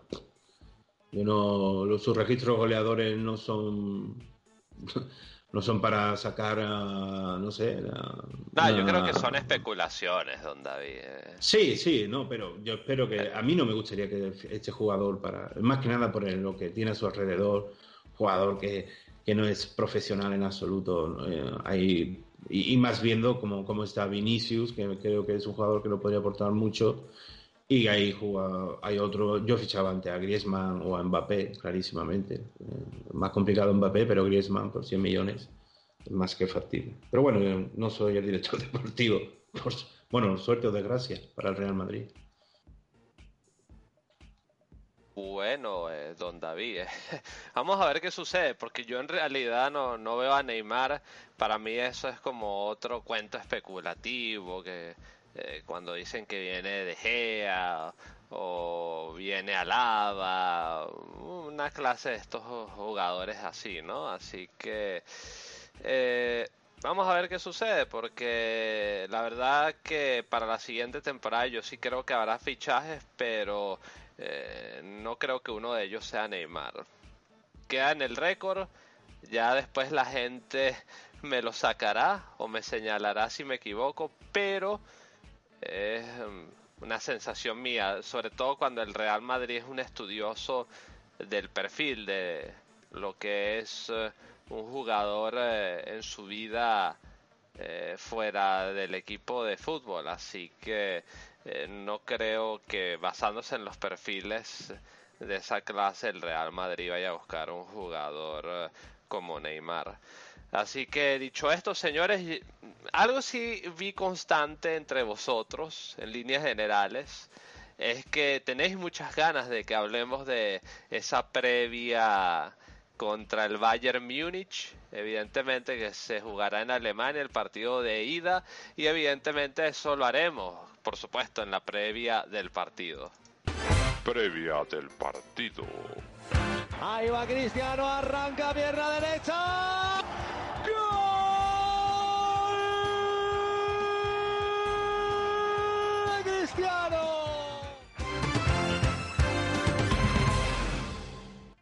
También os pillé un poco hablando de cómo o qué se podría a lo mejor esperar o qué esperanzas tenemos de cara al partido de Múnich. Pero evidentemente en esta eh, previa del partido, que ya sabéis eh, es una especie de zona libre, aquí podemos hablar eh, todos en conversación, en intercambio. Me gustaría saber qué alineación veis para el partido allá en Múnich. qué sistema creéis que es el mejor. en fin, ¿no? cualquier apunte que os parezca interesante desde luego, eh, me gustaría apuntar yo una cosa, ¿no? Eh, estuve observando eh, el partido de semifinales de la Copa de Alemania en estos días. Hay que tener mucho cuidado con el Bayern porque juegan bastante parecido a nosotros, bueno, bajo lo que es la premisa de Heinkes o lo que yo le llegué a ver. Y es cierto que, claro, es un equipo muy peligroso por Lewandowski, por Robben, ya sabemos que todavía por ahí está James, eh, lo más seguro es que esté Neuer, eh, Alaba, Hummels, eh, en fin, un equipo súper potente. Yo creo que van a ser clave poder ser exitoso a la hora de mm, finiquitar o concretar las contras o los sí a la hora de, de, finiquitar o de concretar las contras. ¿Vosotros qué otro apunte ve, veis de cara a este partido? A ver, empiezo con Emilio y después ir entrando y vamos armando la conversación. Emilio, tú que tienes eh, eh, rato más en silencio, ¿cómo crees tú que el Madrid debería afrontar eh, esta eliminatoria, por lo menos este partido de ida contra el Bayern? Bueno, yo creo que, vamos a salir pues como en, los últimos partidos de Champions que hemos jugado fuera de casa, sin especular. Creo que vamos a intentar dominar el partido desde, desde la posesión. Eh, supongo que, que bueno que es difícil dar con, el 11 inicial, porque bueno, si dan, pues es, muy difícil, ¿no? Cogerle, cogerle el truquillo a, sus 11, porque siempre mete, mete cambios, y más ahora que, toda la plantilla está al 100%. Entonces, pues ya te digo, creo que vamos a ir a, por una victoria, no creo que que vayamos a especular con, el empate o a intentar hacer un gol y, bueno, a ver, a ver lo que pasa.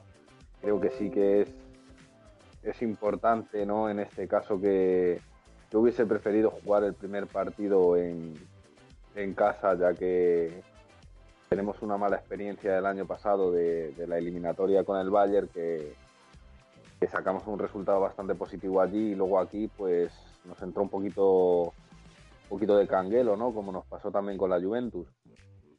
Pero bueno, eh, ya como habéis comentado, el, equipo viene haciendo casi mejores, bueno, casi no, viene haciendo mejores números fuera de casa que en casa.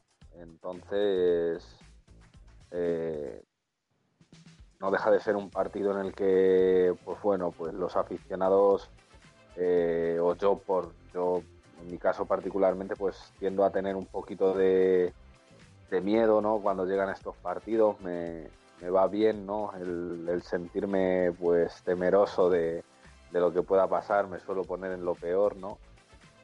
Y bueno, eh, pero por otra parte, pues también confío en, estos jugadores que, tantas tardes de, de alegrías nos han dado, sobre todo en, estas últimas temporadas, ¿no? En las que han roto varios maleficios, ¿no? Eh, nunca se ganaba en en Múnich eh, o, en, o, en, Alemania, eh, nunca se había eliminado a la lluvia doble partido. Bueno, pues ellos van ahí rompiendo esas, esas pequeñas maldiciones y bueno, pues tenemos la oportunidad histórica de, de meternos en, en una final. Creo que, que, bueno, que la eliminatoria va a quedar abierta, eh, pase lo que pase.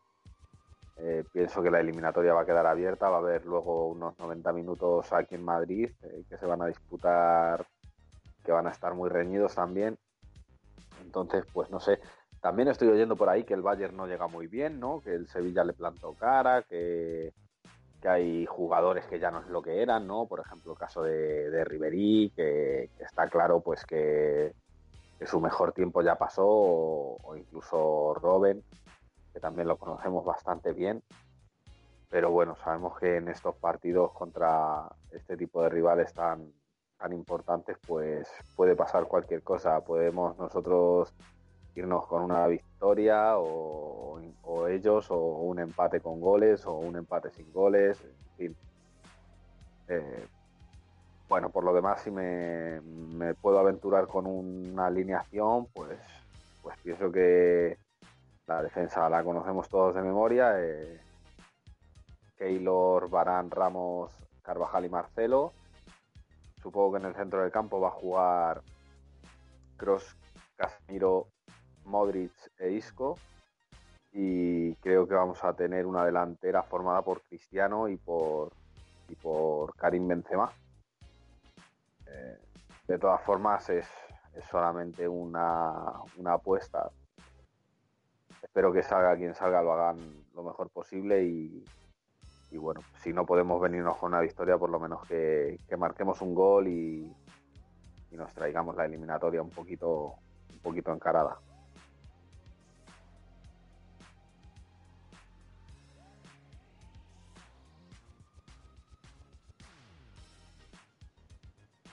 A ver, al...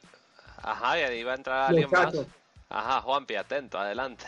Eh, no, bueno, yo creo que en estos partidos eh, es donde el Madrid siempre, eh, en los últimos dos años, nos ha demostrado grandes cosas y ha, y ha demostrado grandes actuaciones.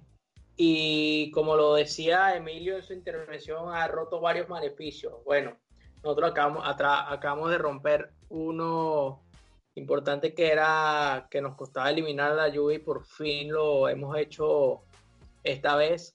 Eh, yo creo que contra el Bayern hay que salir eh, fuerte como todas las veces que hemos ido a Champions porque yo creo que en la Champions el equipo es otro, se transforma y ahí es donde saca el, el verdadero gen competitivo y el verdadero carácter. Entonces yo creo que en estos partidos tiene que, bueno, va a volver Casemiro. Eh, necesitamos que Casemiro sea ese quinto que, que corte las acometidas de los de, de los de los mediocampistas y atacantes del Bayern como como James, como Thiago, como como Lewandowski, Robin. Eh, Ramos tiene que marcar territorio y si es posible que ganemos en una pelota parada, tiene que estar ahí para silenciar el estadio muniqués y que los, el, el incendio que se prevé en Múnich se apague con nuestros goles. Este, no creo que el Madrid debe salir, debería sal- no debería salir a buscar un gol y encerrarse atrás, no lo creo, porque jugando así es que a nosotros nos han nos ha ido mal las cosas. Entonces yo creo que hay que, eh, si es posible, ganar con una diferencia grande para encarar el partido de la vuelta con tranquilidad y sin menos sufrimiento como en el de, en el de Juventus. Entonces creo que para mí la alineación va a ser eh, Keylor, Ramos, eh, Barán, Carvajal, Marcelo, Casemiro, Luca Cross, eh, Lucas Vázquez, Asensio, Cristiano y Bale. Muy bien, Juanpi. Y eh, a ver, Pipo, de si estás por ahí, ¿cuál sería tu alineación y una clave del partido? Pipo, a ver, cuéntanos. Bueno, eh, si nos fijamos en las últimas visitas que hemos hecho a Alemania, pues eh, nos ha salido bien. Hemos conseguido lo que es el objetivo. Yo de cara a ese partido eh, me quedaría con varios puntos que es, mm, todos están comentando que si el Bayern está un poco flojo últimamente, eh, sí es cierto, yo estuve viendo eh, la semifinal, lo digo, semifinal, lo- los cuartos de final que jugó contra Sevilla y es cierto que el partido de vuelta al Bayern salió mucho más relajado porque ya tenía un resultado muy positivo de, de, de Sánchez Pizjuán, por tanto ya tenía a su favor eso de eh, con un gol los dejaba muertos y, está- y, y- y el Sevilla seguía necesitando dos, dos y dos.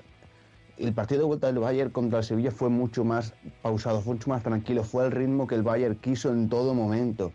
Por mucho que el Sevilla tiró, por mucho que el Sevilla lo intentó, el Bayern se mantuvo firme.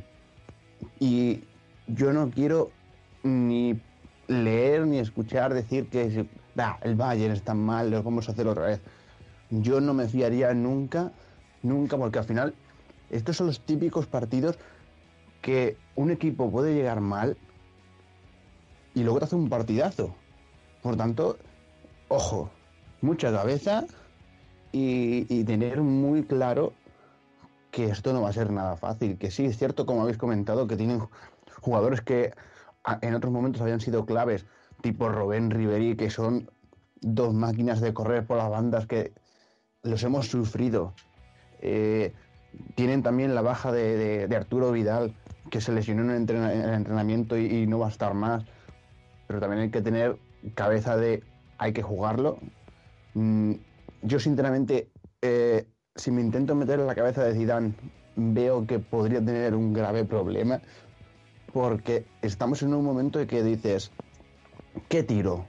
Por lo, por lo básico, por lo asequible, por los fiables, cojo y digo, pongo a Lucas, pongo a Asensio, pongo a Isco y, y quito a uno de los de, de los que todo el mundo espera que esté. Yo, si tuviese que elegir mi alineación, pues creo que la línea defensiva la tenemos todos claro, no va a haber ningún cambio, va a estar Keylor, las, bandas van a ser de Carvajal y de Marcelo, y van a estar Ramos y en, en la zaga. Yo voy a rezar, voy a rezar para que no haya ningún contratiempo de última hora ahí, porque me da miedo. Me da miedo tener que enfrentarme sin, sin uno de estos cuatro defensas, que, al final somos son los que ya sabemos que, que- tienen la garra. eh. Si, si, si estuviera Nacho disponible, que creo que todavía no está, pues a lo mejor diría, puedo, puedo estar más tranquilo porque es un tío que si está, sabes que- que va a defender bien. En el centro del campo, pues yo creo que hay tres tíos que son claros, que van a estar sí o sí, salvo que Zidane tenga algún planteamiento diferente o quiera hacer algo diferente. Va a estar Casemiro, va a tener a Modric, va a tener a Kroos, y yo quiero creer que por méritos propios va a ser Lucas Vázquez el que va a acompañar a estos tres en el centro del campo y que arriba edita un clarísimo a, a Cristiano, pero tengo la gran duda de qué va a pensar Zidane, si eh, apostar por Benzema o por Bale. Yo apostaría, en mi, en mi opinión, en un partido como es contra el Bayern, yo eh, tiraría de, de Bale de inicio, pero sin olvidarme nunca que en la segunda parte tengo, tengo ya a Benzema, que si lo colocas bien te puede hacer, mucho daño, puedes meter a Isco y puedes meter a Asensio, que son, te guardas tres tíos en el banquillo que cuando los mires vaya diga, "Uf, cuidado con estos, como salgan la lían. Yo tiraría a ese 11. Luego espero que, que la actitud del Real Madrid sea la de los últimos años, de salir a hacer su partido, de salir a callar las voces de todos los que están eh, clamando la derrota del Madrid. Y ahora vamos a, vamos a ver este proceso que hemos visto con la Juve. Antes del Madrid, el Bayern va a ser un equipazo, el mejor del mundo, que han ganado la, Bundesliga desde calle, como todos los años. Y veremos qué es lo que pasa después de ese partido. Yo espero encontrarme un Bayern que nos plante cara, que podamos disfrutar de un partidazo a la altura de lo que es un Real Madrid-Bayern, pero realmente espero que volvamos de Bayern, de, de, de Múnich con- con un resultado positivo. Espero que no sea amplio. Prefiero que salga con un resultado más justo. Dime, dime. No, no, disculpa, Pipo. Lo que pasa es que te, te estaba escuchando. Continúa, por favor. que lo que, lo que estaba diciendo es nada, que yo espero que sea un, un resultado más ajustado.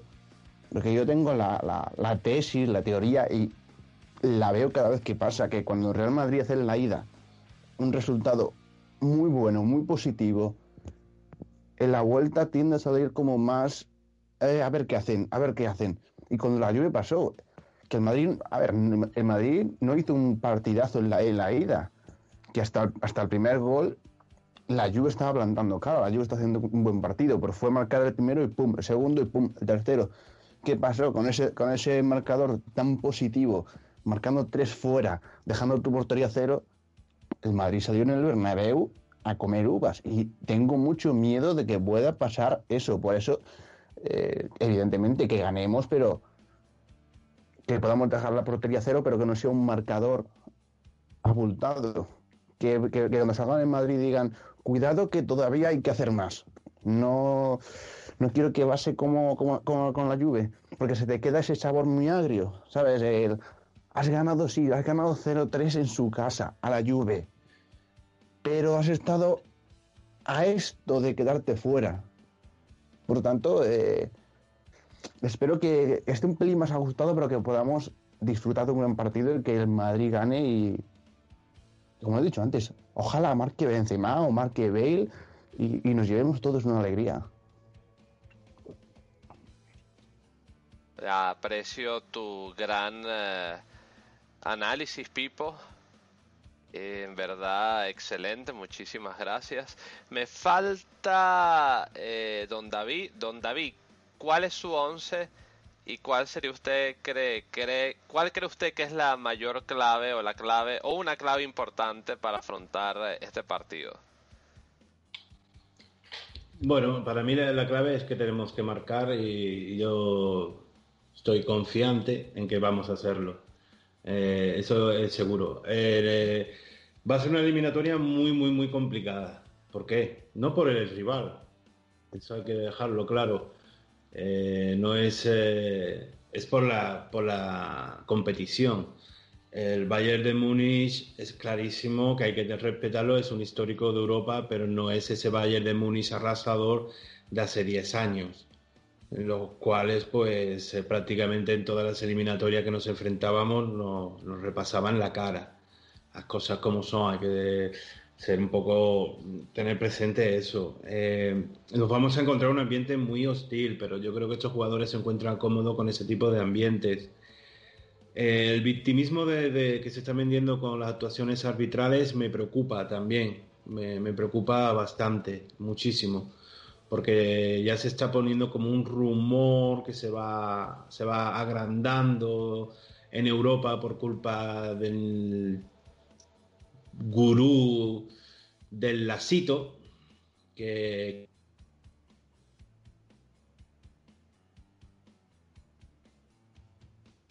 es un segundón, el iluminado este.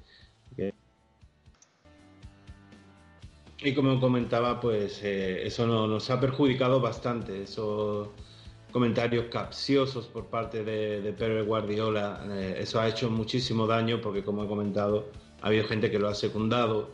Y ya se- cuando tú dices muchas veces, una, muchas veces repetidamente mentiras, al final a- se crean verdades y, y la gente se lo cree. Y lo que no se puede hacer es manipular porque el Real Madrid no, no se ha clasificado eh, en ocasiones anteriores por, ayudas arbitrales, aunque intentan recordar que si el gol de fuera de juego de Sergio Ramos, etc., etc., ese victimismo y esa, ese odio que tienen al Real Madrid que no, que no soportan de que esté cosechando triunfos. Eh, y bueno, y con respecto ya al partido, eh, eh, va, va a ser complicado. eh, es decir, eh, yo espero que. Vamos a ver, Bayern de Múnich solo ha recibido 22 goles en contra en, en- en la liga doméstica. Eso quiere decir que defensivamente son fuertes. No. Hay que ver también los contrarios que tienen en la liga alemana. El Bayern de Múnich simplemente son seis años ganando la competición. Se pasea. Cuando están inspirados o cuando están un poco más relajados, pues le marcan goles. Pero si tú, te, por ejemplo, ves el partido, que para mí fue como una especie de, eh, de Henkens, eh, un- no un experimento, sino para ir probando en, la- en las semifinales de, la, Copa Alemana ante el Bayern Leverkusen. Yo creo que puso un 11 que podría ser eh, el 11 tipo para, para el partido de ida. Y un Leverkusen que le creó muchísimas, muchísimas ocasiones de peligro y sufrieron muchísimo en defensa. Entonces e- e- es un Bayern que, que como equipo compacto, que- lo que simplemente con los retoques que ha realizado Heinkens, poniendo a Javi Martínez como, como pivote defensivo, pues han recu- recuperado más equilibrio. Pero eso no significa que sea un Bayern de Múnich arrollador, no, hay que respetarlo clarísimamente. Tiene muy buenos jugadores y si le salen el partido y más en su, en su casa, pues te la van a ligar y va a ser complicado. Eso es, es clarísimo.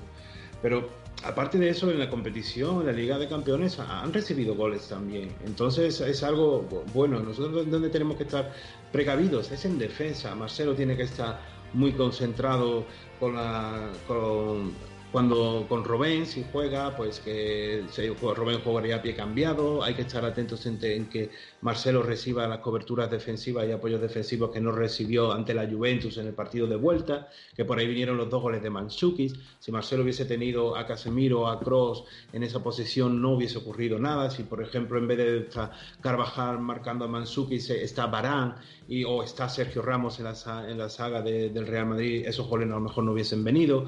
También ese gol en, fuera de juego de Isco, que era legal y que no se concedió. Entonces, hay que ver todo desde esa perspectiva que este equipo sí le pasa eso, que cuando ti- tiene va con un resultado a favor, abultado, en el partido de vuelta suele salir más relajado de lo normal. Entonces para mí no me gustaría venirme con un 0-3 o un 0-2. O me vengo con un 1-1 o me vengo con un 0-4. Pero nada intermedio. Puedes decir ya con 0-4 que ya nos vayan a ganar en el Bernabéu 5-0, lo veo más complicado. Pero el 0-3, el 0-2, peligroso, porque eso da confianza a este equipo, que suele pasar eso, que se relaja. Pero yo creo que ya hemos tenido la caraja de ciertos partidos como cada temporada.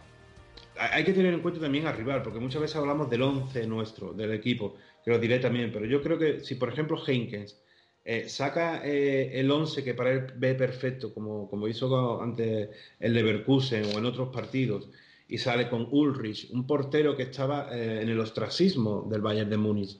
No jugaba prácticamente, Prá- creo que han sido en dos años, ha jugado 10 partidos. Y por la lesión de Neuer se ha vuelto titular, ha tenido continuidad y se ve con confianza. Y realmente está haciendo unos paradones increíbles en, todos los partidos, este portero. A mí que un jugador que también me, me crea muchos problemas es Kimmich, su lateral derecho, reconvertido del centro del campo, que lo hizo Guardiola, por cierto.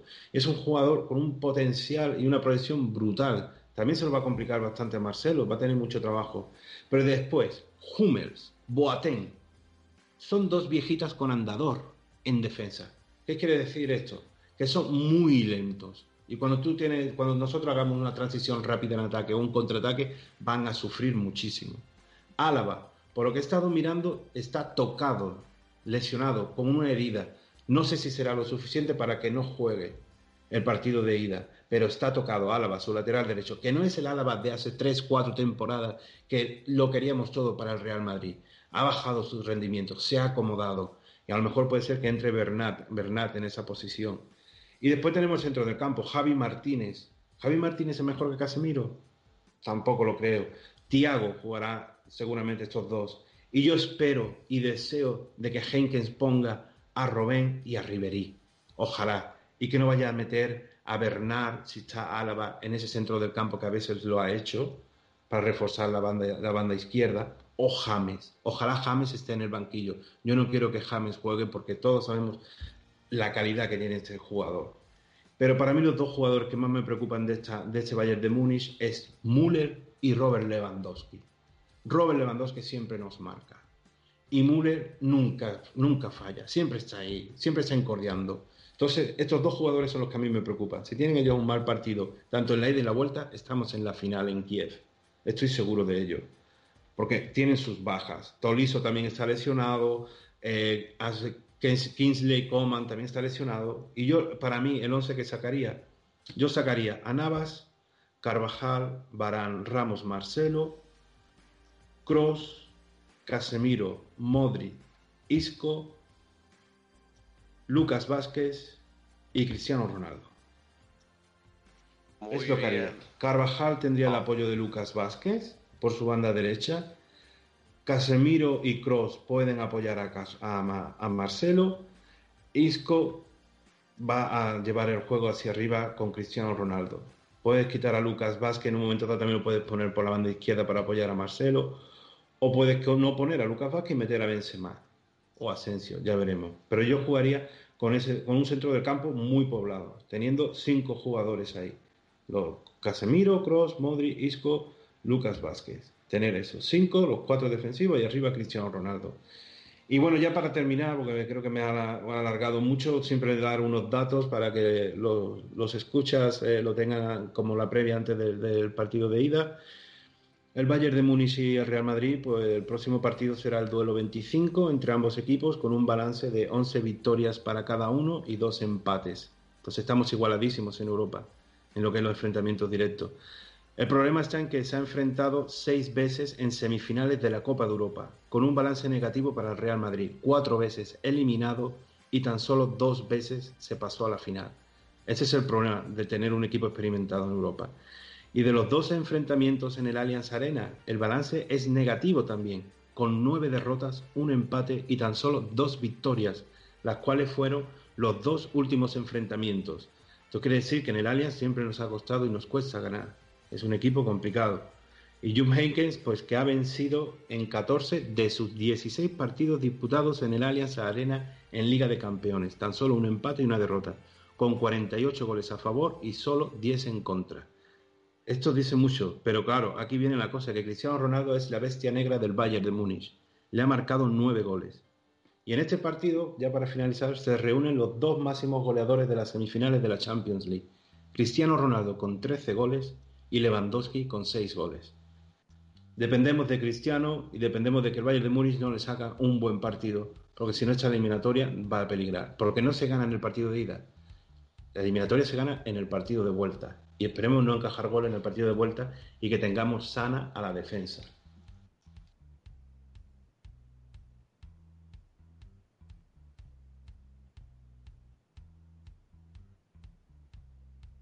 Sí, bueno, Mauricio, si me permitís, yo quería también hacer un pequeño apunte, ya que ha comentado eh, David el tema de James, ¿no? Que bueno, yo sí, yo sí que le veo posiblemente que, que pueda tener una oportunidad en el 11.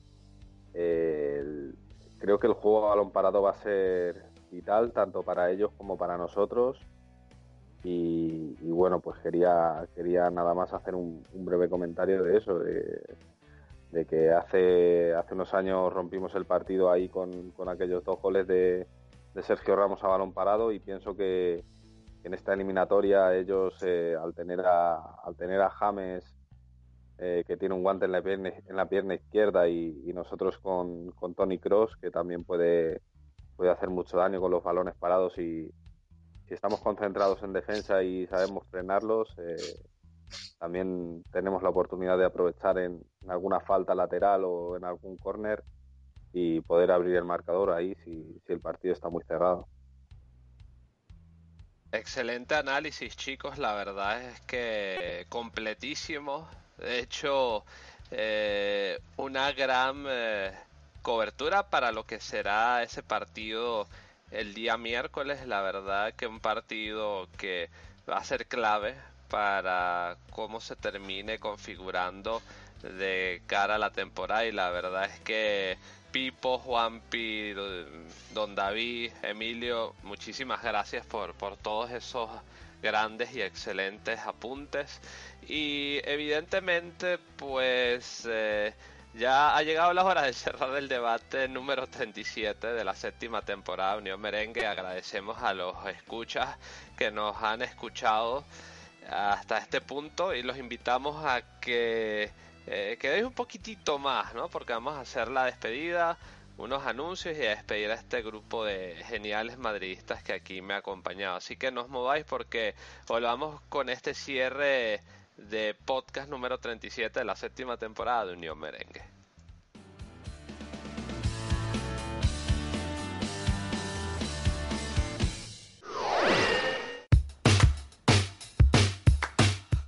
Si no te has enterado aún de las últimas novedades sobre el Real Madrid, te invito cordialmente a que accedas a unionmerengue.com. No os olvidéis, unionmerengue.com, tu referencia madridista para mantenerte conectado a lo más resaltante de nuestro club, el Real Madrid, de la mano de vuestro servidor Juan Pedro Cordero. Recuerda, unionmerengue.com.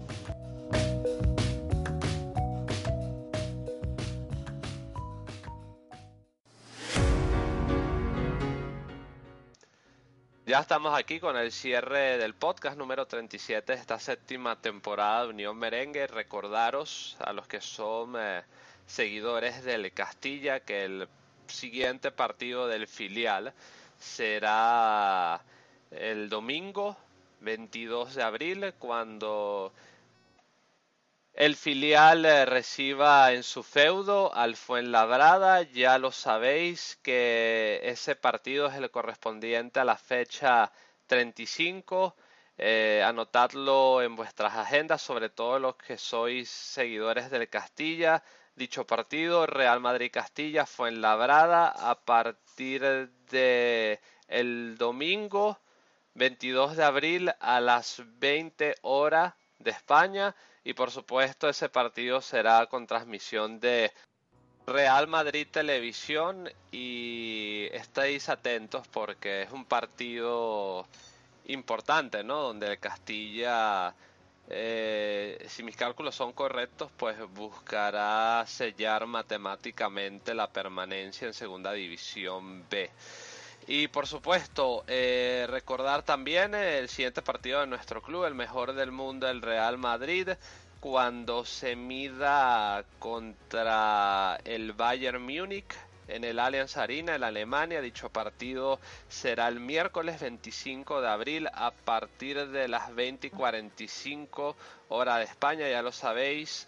Bayern Múnich. 45 horas de aquí y de Nueva York, así que para los madridistas que estéis en el otro lado del charco, ocurren en la mañana para que tengan la tarde libre y puedan seguir a su equipo. Eso es. Porque muchos madridistas, muchos madridistas, esa es la pena de no vivir en Europa, que nosotros tenemos que currar por las tardes y lamentablemente no podemos seguir como queremos a nuestro equipo. Bueno, ya lo sabéis, ¿eh, chicos. Bayern Múnich, Real Madrid a partir de las 20 y 45 horas de España el miércoles 25 de abril. No os lo perdáis. Dicho esto, muchísimas gracias, chicos, por haber estado. La verdad es que aprecio inmensamente vuestras apreciaciones y vuestras eh, tomas. Vamos a despedir primero al señor de los datos, eh, que siempre nos acompaña gustosamente a don David Moya. Eh, ya lo sabéis, arroba suplacu en Twitter. Muchísimas gracias, don David, por habernos acompañado eh, en este podcast. Y bueno, lo esperamos para, si Dios quiere, hablar de un gran resultado del Real Madrid en la siguiente entrega de podcast de Unión Merengue. Un fuerte abrazo para usted. Un placer, como siempre, Mauricio. Es simplemente una última anotación. Bayern de Múnich suele jugar con un 4-1-4-1 eh, y esperemos, eh, como digo, o resultado corto o muy abultado, pero no entre medio, que si no luego suelen salir en el partido de vuelta un poquito relajados el Real Madrid. Y nada, y mañana esperemos que gane Sevilla. Un placer como siempre. Hasta la próxima. Gracias, don David, por, haber, por habernos acompañado este ratito. Un gusto contar con usted. Nos esperamos, eh, bueno, o nos vemos o nos escuchamos en el siguiente podcast. Esperemos que esté por aquí. Vamos a despedir también al señor Juan Pedro Cordero, que se despide gustosamente desde Venezuela y que siempre nos acompaña con sus acertados comentarios. Arroba JP Cordero 6 en Twitter. Juanpi, muchísimas gracias y bueno, te esperamos en el siguiente podcast en el que puedas estar. Y sacrificando horas de merienda y cena, que eso también vale, por nuestro equipo, lo que sea. Así es, así bueno, es. Mauricio, antes de por eso, bueno, Mauricio, antes de despedirme, yo quiero hacer unos, si me permite, quiero dar unos apuntes de, de baloncesto y es que nuestro Real Madrid de baloncesto recuperó el factor cancha ganándole 8-2-89 al Panathinaikos de Atenas en un OAK que estaba lleno hasta la bandera, pero que entre Felipe Reyes y JC Carroll y eh, Fabián Cosseri que eh, Trey Tompkins eh, callaron boca, sobre todo el combustible Felipe Reyes que se echó al equipo al hombro y cargó con los, la mayoría de los puntos a favor de nuestro equipo. Entonces, nada. Y bueno, me pareció muy buena el acierto del Real Madrid de poner a el partido a la, del playoff de Euroliga en el Palacio a las 18:45 para que los aficionados del Real Madrid que eh, siguen al baloncesto y al fútbol a la vez puedan disfrutar de ambos equipos. Así que nada, un abrazo para ti, para todos los que nos escuchan en el podcast y espero que la decencia española se imponga mañana ante la indecencia de la República Catalana. A la Madrid y nada más. Un fuerte abrazo, Juanpi, hasta la próxima. Vamos a despedir también a nuestro grandísimo invitado que, bueno, tuvimos el honor nosotros que nos acompañara, a Pipo, que ya sabéis, lo podéis seguir en Twitter como arroba aquí te tengo pipiño no creas que se perdió el dato arroba real pipiño 17 ¿eh? Lo que pasa es que todavía me estoy aprendiendo tu nuevo nombre y a veces eh, me acuerdo, a veces se me da, pero ya no se me olvida. Arroba Real Pipiño 17. Pipiño, muchísimas gracias por estar aquí con nosotros y bueno, esperamos que estés nuevamente pronto en esta que es tu casa Unión Merengue. Nada, el placer es mío de, de poder haber estado aquí con vosotros hoy y poder volver pronto. Espero que, que no tenga que esperar tanto, que sacaré tiempo para estar aquí con vosotros, me lo he pasado genial. Y quiero dar las gracias a vosotros porque habéis hecho que esta, estas horas sean bastante entretenidas, muy amenas con nuestro Real Madrid, disfrutando de, de, lo que nos gusta. Y yo, de, respecto a lo que he dicho de mañana, bueno, yo espero que los hinchas de Sevilla dejen muy alto el listón de España, que demuestren quiénes somos y la buena noticia de, del Madrid baloncesto, yo este año, pues más que nada por agenda que no, no he podido seguir nada prácticamente. Y me alegro de que hayan recuperado el, el, factor cancha después de ese desastroso primer partido que hicieron y a seguir para adelante, a seguir disfrutando. Espero que nos, que, que nos den también más alegrías aquí eh, en Madrid, el, el Real Madrid baloncesto, y que nuestro Real Madrid nos dé más alegrías y podamos disfrutar de un final de temporada bastante bueno. Por tanto, es un placer haber estado aquí con vosotros y regresaré pronto.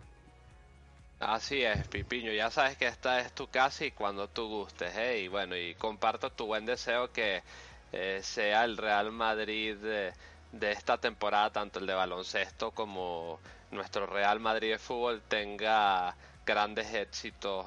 Esta temporada entre los dos y bueno, y nos dé muchas alegrías a nosotros los madridistas. Un fuerte abrazo para ti, Pipo, te esperamos tan pronto puedas estar nuevamente con nosotros y vamos a cerrar con el bueno Emilio, Mr. Real, también como le digo yo, desde Ciudad Real, arroba R82. Emilio, muchísimas gracias y la verdad, bueno, esperamos tenerte nuevamente pronto por aquí. Un fuerte abrazo.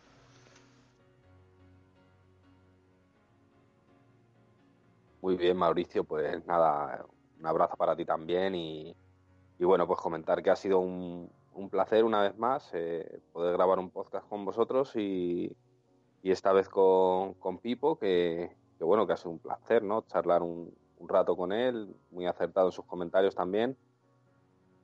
Y nada, pues mandar un saludo a los colaboradores de la web y comentar por último, pues que hoy hace siete años, bueno, hoy, hoy ya no, ¿no? Porque bueno, aquí en España ya, ya es día 21 de abril, pero bueno, eh, cuando hemos empezado a grabar el podcast el, el 20 de abril, bueno, pues se cumplían siete años de, de, aquella final de Copa del Rey en la que Cristiano Ronaldo y, y el Madrid en Mourinho pues tumbaron al, al Barça, aquel Barça todopoderoso de Guardiola, ¿no? Con aquel con aquel testarazo de cabeza desde el punto de penalti prácticamente a centro de Di María y, y bueno, pues quería recordar esa, esa fecha y, y nada, pues...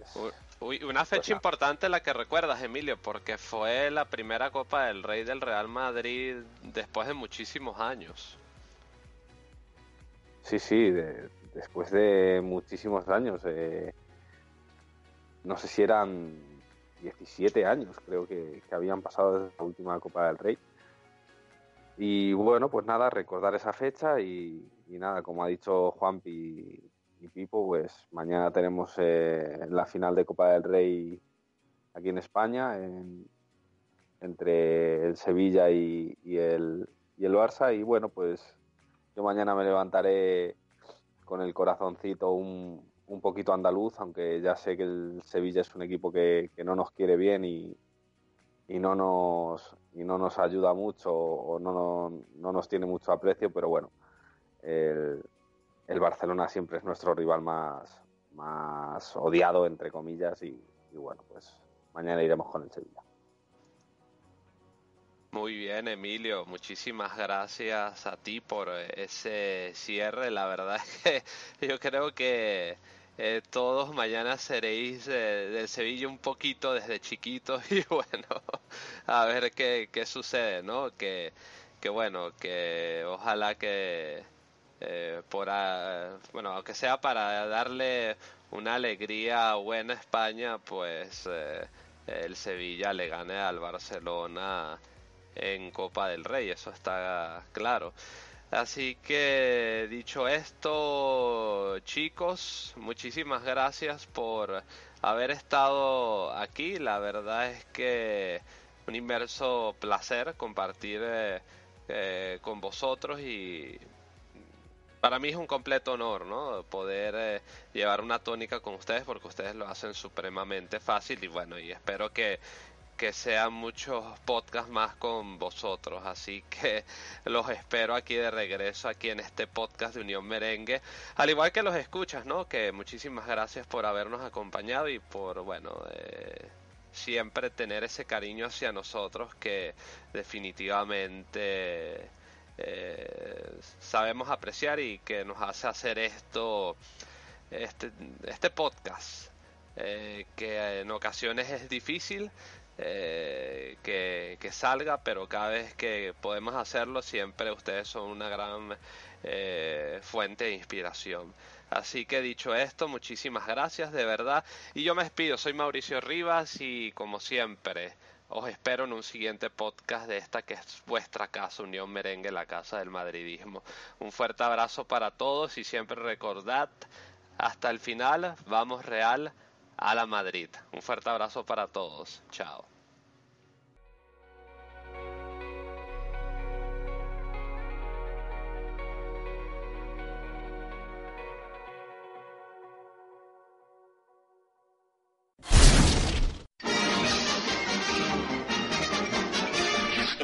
Eso es, todo, amigos.